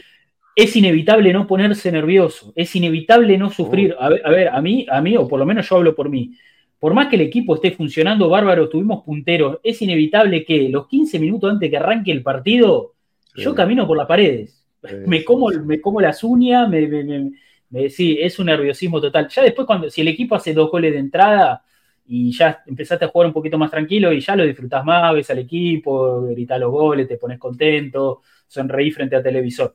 Pero hay momentos donde por más bien que vos estés jugando, eh, te come la cabeza. La competencia te come la cabeza. No me quiero Sí, imaginar sí, los jugadores. O sea, si nosotros nos ponemos así, no me quiero imaginar los jugadores. No, y ni Eh, hablar los partidos que terminamos dando vuelta en el último minuto. Ya ¿Se acuerdan cómo terminó ese palo de escoba contra mi sillón en su momento? Digo, es como. No, no Hay lo que pagar los daños. Claro. Sí, sí, sí. Todo, todo eso, todo eso va a suceder. Está por suceder. Estamos a nada. Estamos a nada. Ya pasó muy rápido la, la pretemporada. Pregunta este barquillo, dice, chicos, ¿vieron lo del tiempo agregado por falta de juego en los partidos? No No sé a qué se refiere. ¿Hubo una No novedad qué- hoy? No, no, Eh, no, no, no estoy al tanto. No estoy Sí, enterado. algo así, en una búsqueda rápida. Acá el, el- el primer tuit que me aparece es que el Al Hilal hizo una oferta de 140 millones de euros eh, al Napoli por Osimen. Eh, Ah, ah, parece que hay como. sí. Ojimen se va de Nápoles a Arabia Saudita. No, no, hay una oferta, yo dudo que lo larguen, Mati. Y de hecho, te linkeo con que eh, salió del portal Fútbol Transfer, viste que hay un portal de, de- que se llama Fútbol Transfer que no es tampoco, o Sí. sea, la fuente más confiable del mundo. No, Así no que lo tomamos, Romano. lo tomamos con pinzas acá. Eh, no, se va, no, no se vayan a creer que estamos dando información súper verídica, pero eh, tiraron un, un tweet, lo pongo acá en pantalla, de que el Arsenal puede ir por Carabasquelia. Eh, No, porque no, el, direc- no el director lugar. deportivo, sí, sí, nada, nada, es insólito. Pero el director deportivo del Napoli es el director del Spezia, o sea, ya, ya, te- ya hemos negociado por él cuando vino Kivior, Sí. por ejemplo. Eh, y como Osimen se queda en el Napoli, crecen las chances. Eso es lo que dice la información acá. Nada. Ya Es- sabemos esto que es en un general humo, los un rumores de medios, sí, los rumores de medios italianos en general no son muy confiables. No, no. Es, un- es una prensa que es particularmente amarillista con el tema de los fichajes, parecía la inglesa. Eh, y me encantaría Kvaratskhelia, es un mega crack, pero ya tenemos a tres jugadores. No, no, no, no, sí, sí, sí. sí, no. no, no, ya te- nos sobran extremos izquierdos, nos sobran. Claro. Tenemos mucho. bueno, no sé, es algo que tengas a Martinelli vendido, pero tampoco sé si haría ese cambio. Qué sé yo. Claro. Eh, el tema no, de y para evaluar. comentaban acá del tiempo agregado, que decía, ¿quién era que decía? Nicolás. Nicolás ¿Alguien Tanerca, más? 39. eh, Javier, acá también lo va a ser similar comenta. a lo que fue el Mundial. ¿Te acordás del Mundial? Claro. Que se jugaban tiempos de 55 minutos, a veces más. Bueno, creo que aparentemente va a ir por ese lado. Bueno, eh, mientras, a ver, mientras eh, no maten un jugador, porque el día que se muera un jugador, es- eh, ahí va a estar la cuestión, ¿no? Un jugador que, que- Más que- por que- agotamiento. que- que se desmaye agotadísimo de jugar eh, prórrogas de 10 minutos todos los fines de semana, porque es un poco lo que eso busca el fútbol. La industria del fútbol quiere más partidos, más minutos de juego, porque es el negocio, o sea, tiene que seguir girando la industria. Ese es el objetivo. O sea, se hizo en el Mundial porque el Mundial es el evento, eh, el evento futbolístico, lógicamente, y uno de los eventos deportivos más importantes del mundo. Entonces, mientras más minutos de juego tenés, más eh, gente viéndolo, más audiencia. Es, es- ese es el, el Más verdadero recaudadas por publicidad de, de la estática. total. Eso es lo único por lo que se juega más tiempo. No porque se quiera recuperar más, por el tiempo neto, porque si no, para eso frenaran, frenarían los relojes y se acabaría la discusión. Claro. Lo único por lo que lo hacen es por la guita. Entonces, si lo van a hacer en la Premier League, es por guita también, no nos comamos ningún cuento, o sea, es por eso. No, obvio. La Eh, liga más comercial del mundo lo va a hacer por, por fair play. No. Totalmente. Así que va a ser exclusivamente por eso. Yo, como digo, todo perfecto mientras, las, mientras se cuide un poquito la salud de los jugadores. Eh, eh, son los, los dueños del, del deporte. Hay que cuidar a los jugadores. Eh, eh, Esa, esa tiene que ser la conclusión. Eh, y yo creo que. Una cosa. Sí. No, dale, dale, dale. No, no, eh, debe haber, seguramente debe estar el sindicato de jugadores de, de- de Claro. Inglaterra atento a esta cuestión. Sí. Seguro. Yo creo que si, si tiene un efecto secundario positivo, como puede serlo evitar que Newcastle sea el equipo de mierda que es a la hora de hacer tiempo, por ejemplo, ¿se acuerdan cómo lo sufrimos cuando vinieron a Emirates que tardaban Sí. 55 minutos en sacar del arco? Bueno, si el efecto secundario de, esto, de esta nueva norma o de esta nueva forma de interpretar la norma es ese, que haya menos equipos que hagan tiempo, perfecto. Si el único objetivo es vender más, No, no, es que. o si vas a yo- permitir que los equipos hagan tiempo y después adicionás 25 minutos, no. Lo que tenés que hacer es evitar que los equipos hagan tiempo, sacar amarillas correspondientes, advertir eh, cuando co- corresponda hacerlo. Es No, por ahí. No vas a solucionar una trampa con más tiempo de juego. Totalmente. Bueno. No, no, si, si, si realmente quisieran combatir eh, este tipo de cuestiones, habría sanciones. Me parece lo Las más herramientas sensato. están. Totalmente, me parece sensato. Eh, pero bueno, veremos qué termina pasando en la Premier, eh, que sin duda es el mejor producto hoy, eh, incluso te diría más que la Champions o ahí, eh, cabeza a cabeza. Hoy es el mejor Sí, la producto. del Champions, fase de grupo, te podés- tenés partidos que decís, ¿qué es, qué es esto? Un equipo Total. de Serbia del que salió segundo en, las- en la Liga de Serbia contra un equipo que salió tercero en Portugal. Con el mayor de los respetos que me merecen esos equipos, pero Sí, sí, sí. es más Pero sí, atractivo sí. un Brentford Brighton. Sí, totalmente, totalmente, totalmente, Sí, mucho más atractivo. Bueno, eh, casi horita 50 de stream, Mati. Eh, hoy, por suerte, te pudiste quedar, buenísimo. Hace Eh, mucho que no estaba hasta el final. Hacía mucho que no estaba total final, ¿eh? Hacía mucho, hacía mucho. Pero bueno, bien, bien, aprovechando esas vacaciones. ¿Qué se nos viene? Y hoy Se sale más viene- temprano también todo. Sí, Eh, tal cual. Hoy eh, se nos va a venir entonces el partido el miércoles con el Mónaco. ¿A qué hora es esto? A las Dos de la tarde de 14. Argentina. 14 de Argentina, Buenos Aires, 14 de Uruguay también, una hora No menos en Chile. nada, pero puede que en- esté para hacer algo después. Bien, bien, bien, buenísimo, bien, bien, bien, porque nos va a venir bien un postpartido. Nos va a venir bien un postpartido. eh, y si no, bueno, ya el domingo tenemos partido de la Community Shield y nos vamos a encontrar seguramente el lunes en- acá en el stream y en el episodio del podcast, analizando eh, todo lo que deje Arsenal Manchester City, el primer partido competitivo de la temporada. Yo quiero ser campeón de la Community Shield, Mati, Sí, ¿qué crees que te diga? Yo quiero empezar levantando. ganarle al City. suma estrella, es un trofeo oficial. eh, y me parece que sería un buen, buen inicio, por más que, lo repito, alguno dijo no, por la maldición de que si gana la Community no gana la premio, no me importa. No me importa. No, no existe tal cosa, no existe tal cosa. Yo quiero ver al equipo ganar todo lo que se pueda, así que ojalá que, que festejemos en Wembley. Sería lindo para este grupo de jugadores que se está rearmando porque tiene muchos jugadores nuevos. ¿Te imaginas el domingo ahí con el plato, celebrando en Wembley? Sería, sería lindo, sería lindo para, para- para el equipo, para Arteta. Nada. Eh, ¿no? Arteta merece levantar todos los trofeos que se puedan, ¿no? Me parece que, que- que sería una, una muy linda jornada de domingo. Eh, y un buen augurio de cara al inicio de la Premier, que es el sábado. El sábado 12 de agosto el Arsenal juega su primer partido frente al Nottingham Forest, así que no, no falta nada, no falta nada. El City inaugura la Premier igual, ¿no? ¿O estoy confundido? Eh, a ver, primera fecha de la Premier, 11 de City, agosto, Burnley. Manchester City. el viernes. El viernes a la tarde, City, City Burnley. Y el Arsenal juega el sábado, 8 y media de la mañana, con Nottingham Forest. Abre la jornada de sábado. Ese mismo sábado tenés Newcastle Aston Villa, como un plato interesante. Eh, Brighton juegan con el Luto Town, eh, recién ascendido. El domingo Chelsea-Liverpool, la primera fecha. Upa. ¿eh? Domingo Chelsea-Liverpool, lindo. Y el Brentford, lunes a la tarde, también. sí, Brentford Tottenham, lindo también. Eh. y el lunes a la tarde, United Wolverhampton, para cerrar la fecha. ¿A quién le lunes. esos? Eh, sí. Burnley City, doblete de Loconga, dice Nicolás. Eh, sí, sí, sí. Parece, parece que puede ir para, para Burnley Loconga a préstamo. Sí, está bastante Eh, avanzado lo que se especulaba bastante todo el avanzado, verano europeo, sí, sí, sí.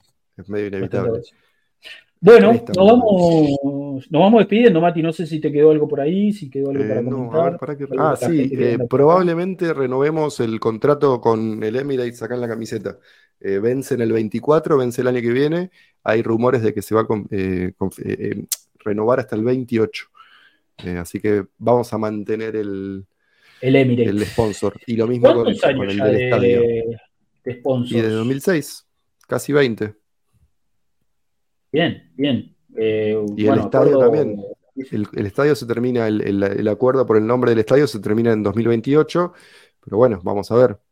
Eh, por acá leía que había uno que decía que se tendría que llamar Arsen Wenger Stadium, que coincido, pero bueno, si puedes recaudar un poquito más. No, yo creo que, que el acuerdo va, va, va a durar. Yo creo que el acuerdo va, va a permanecer y el Emirates va a ser el Emirates. Yo, yo dudo que eso, que eso cambie. Dudo que eso cambie. Es que Pero bueno. conviene a la empresa, a la empresa le va a Sí, convenir, digo, ya es, como estar asociado a un lugar prestigioso. A, a.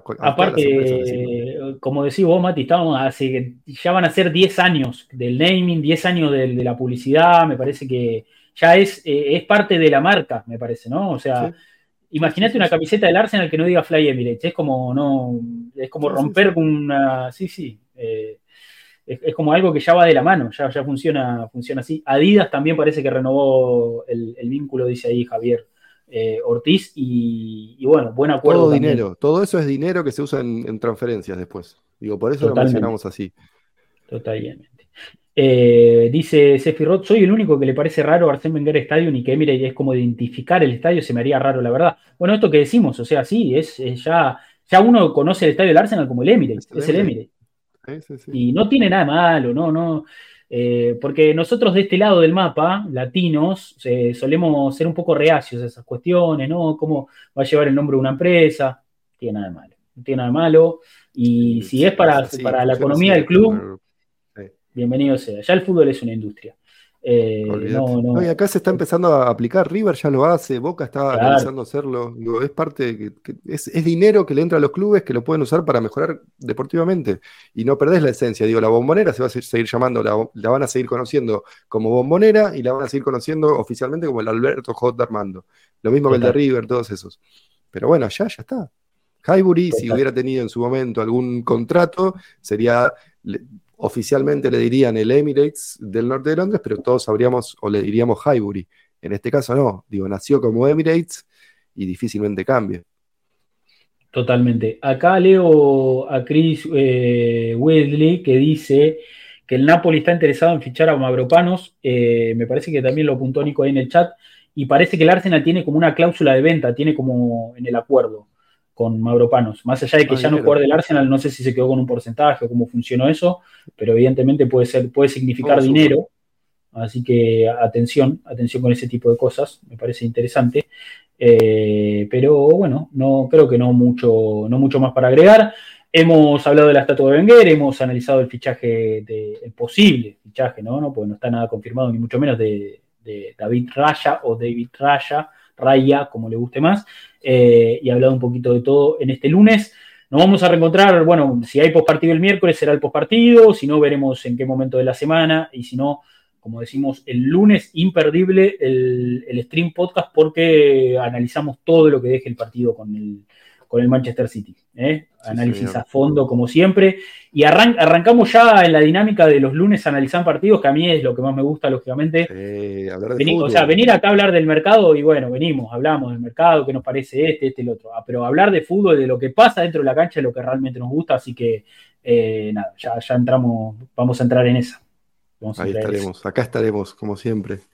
Bueno, eh, el abrazo para Debo, le mandamos un fuerte abrazo, abrazo para el resto del equipo, eh, para Adrián, para, para La Torre, Diego La Torre que anda de viaje, eh, el abrazo para Seba, ahí que cumplió años esta semana, lo, lo- lo- lo saludamos, para Torto también, eh, un, abrazo, un abrazo grande y bueno, Mati, gracias, gracias por estar. No, Un placer, como siempre. próxima. Un placer como siempre. Nos encaminamos a los cinco años, así que cuando empiece la temporada de esta segunda etapa del proyecto, así que cuando empiece la temporada vamos a ver si, buscamos la fecha exacta para, para celebrar los cinco años. Bien, bien. Eh, nos vamos a reencontrar la próxima entonces y como siempre vamos a decir, aguante el Arsenal. Chao.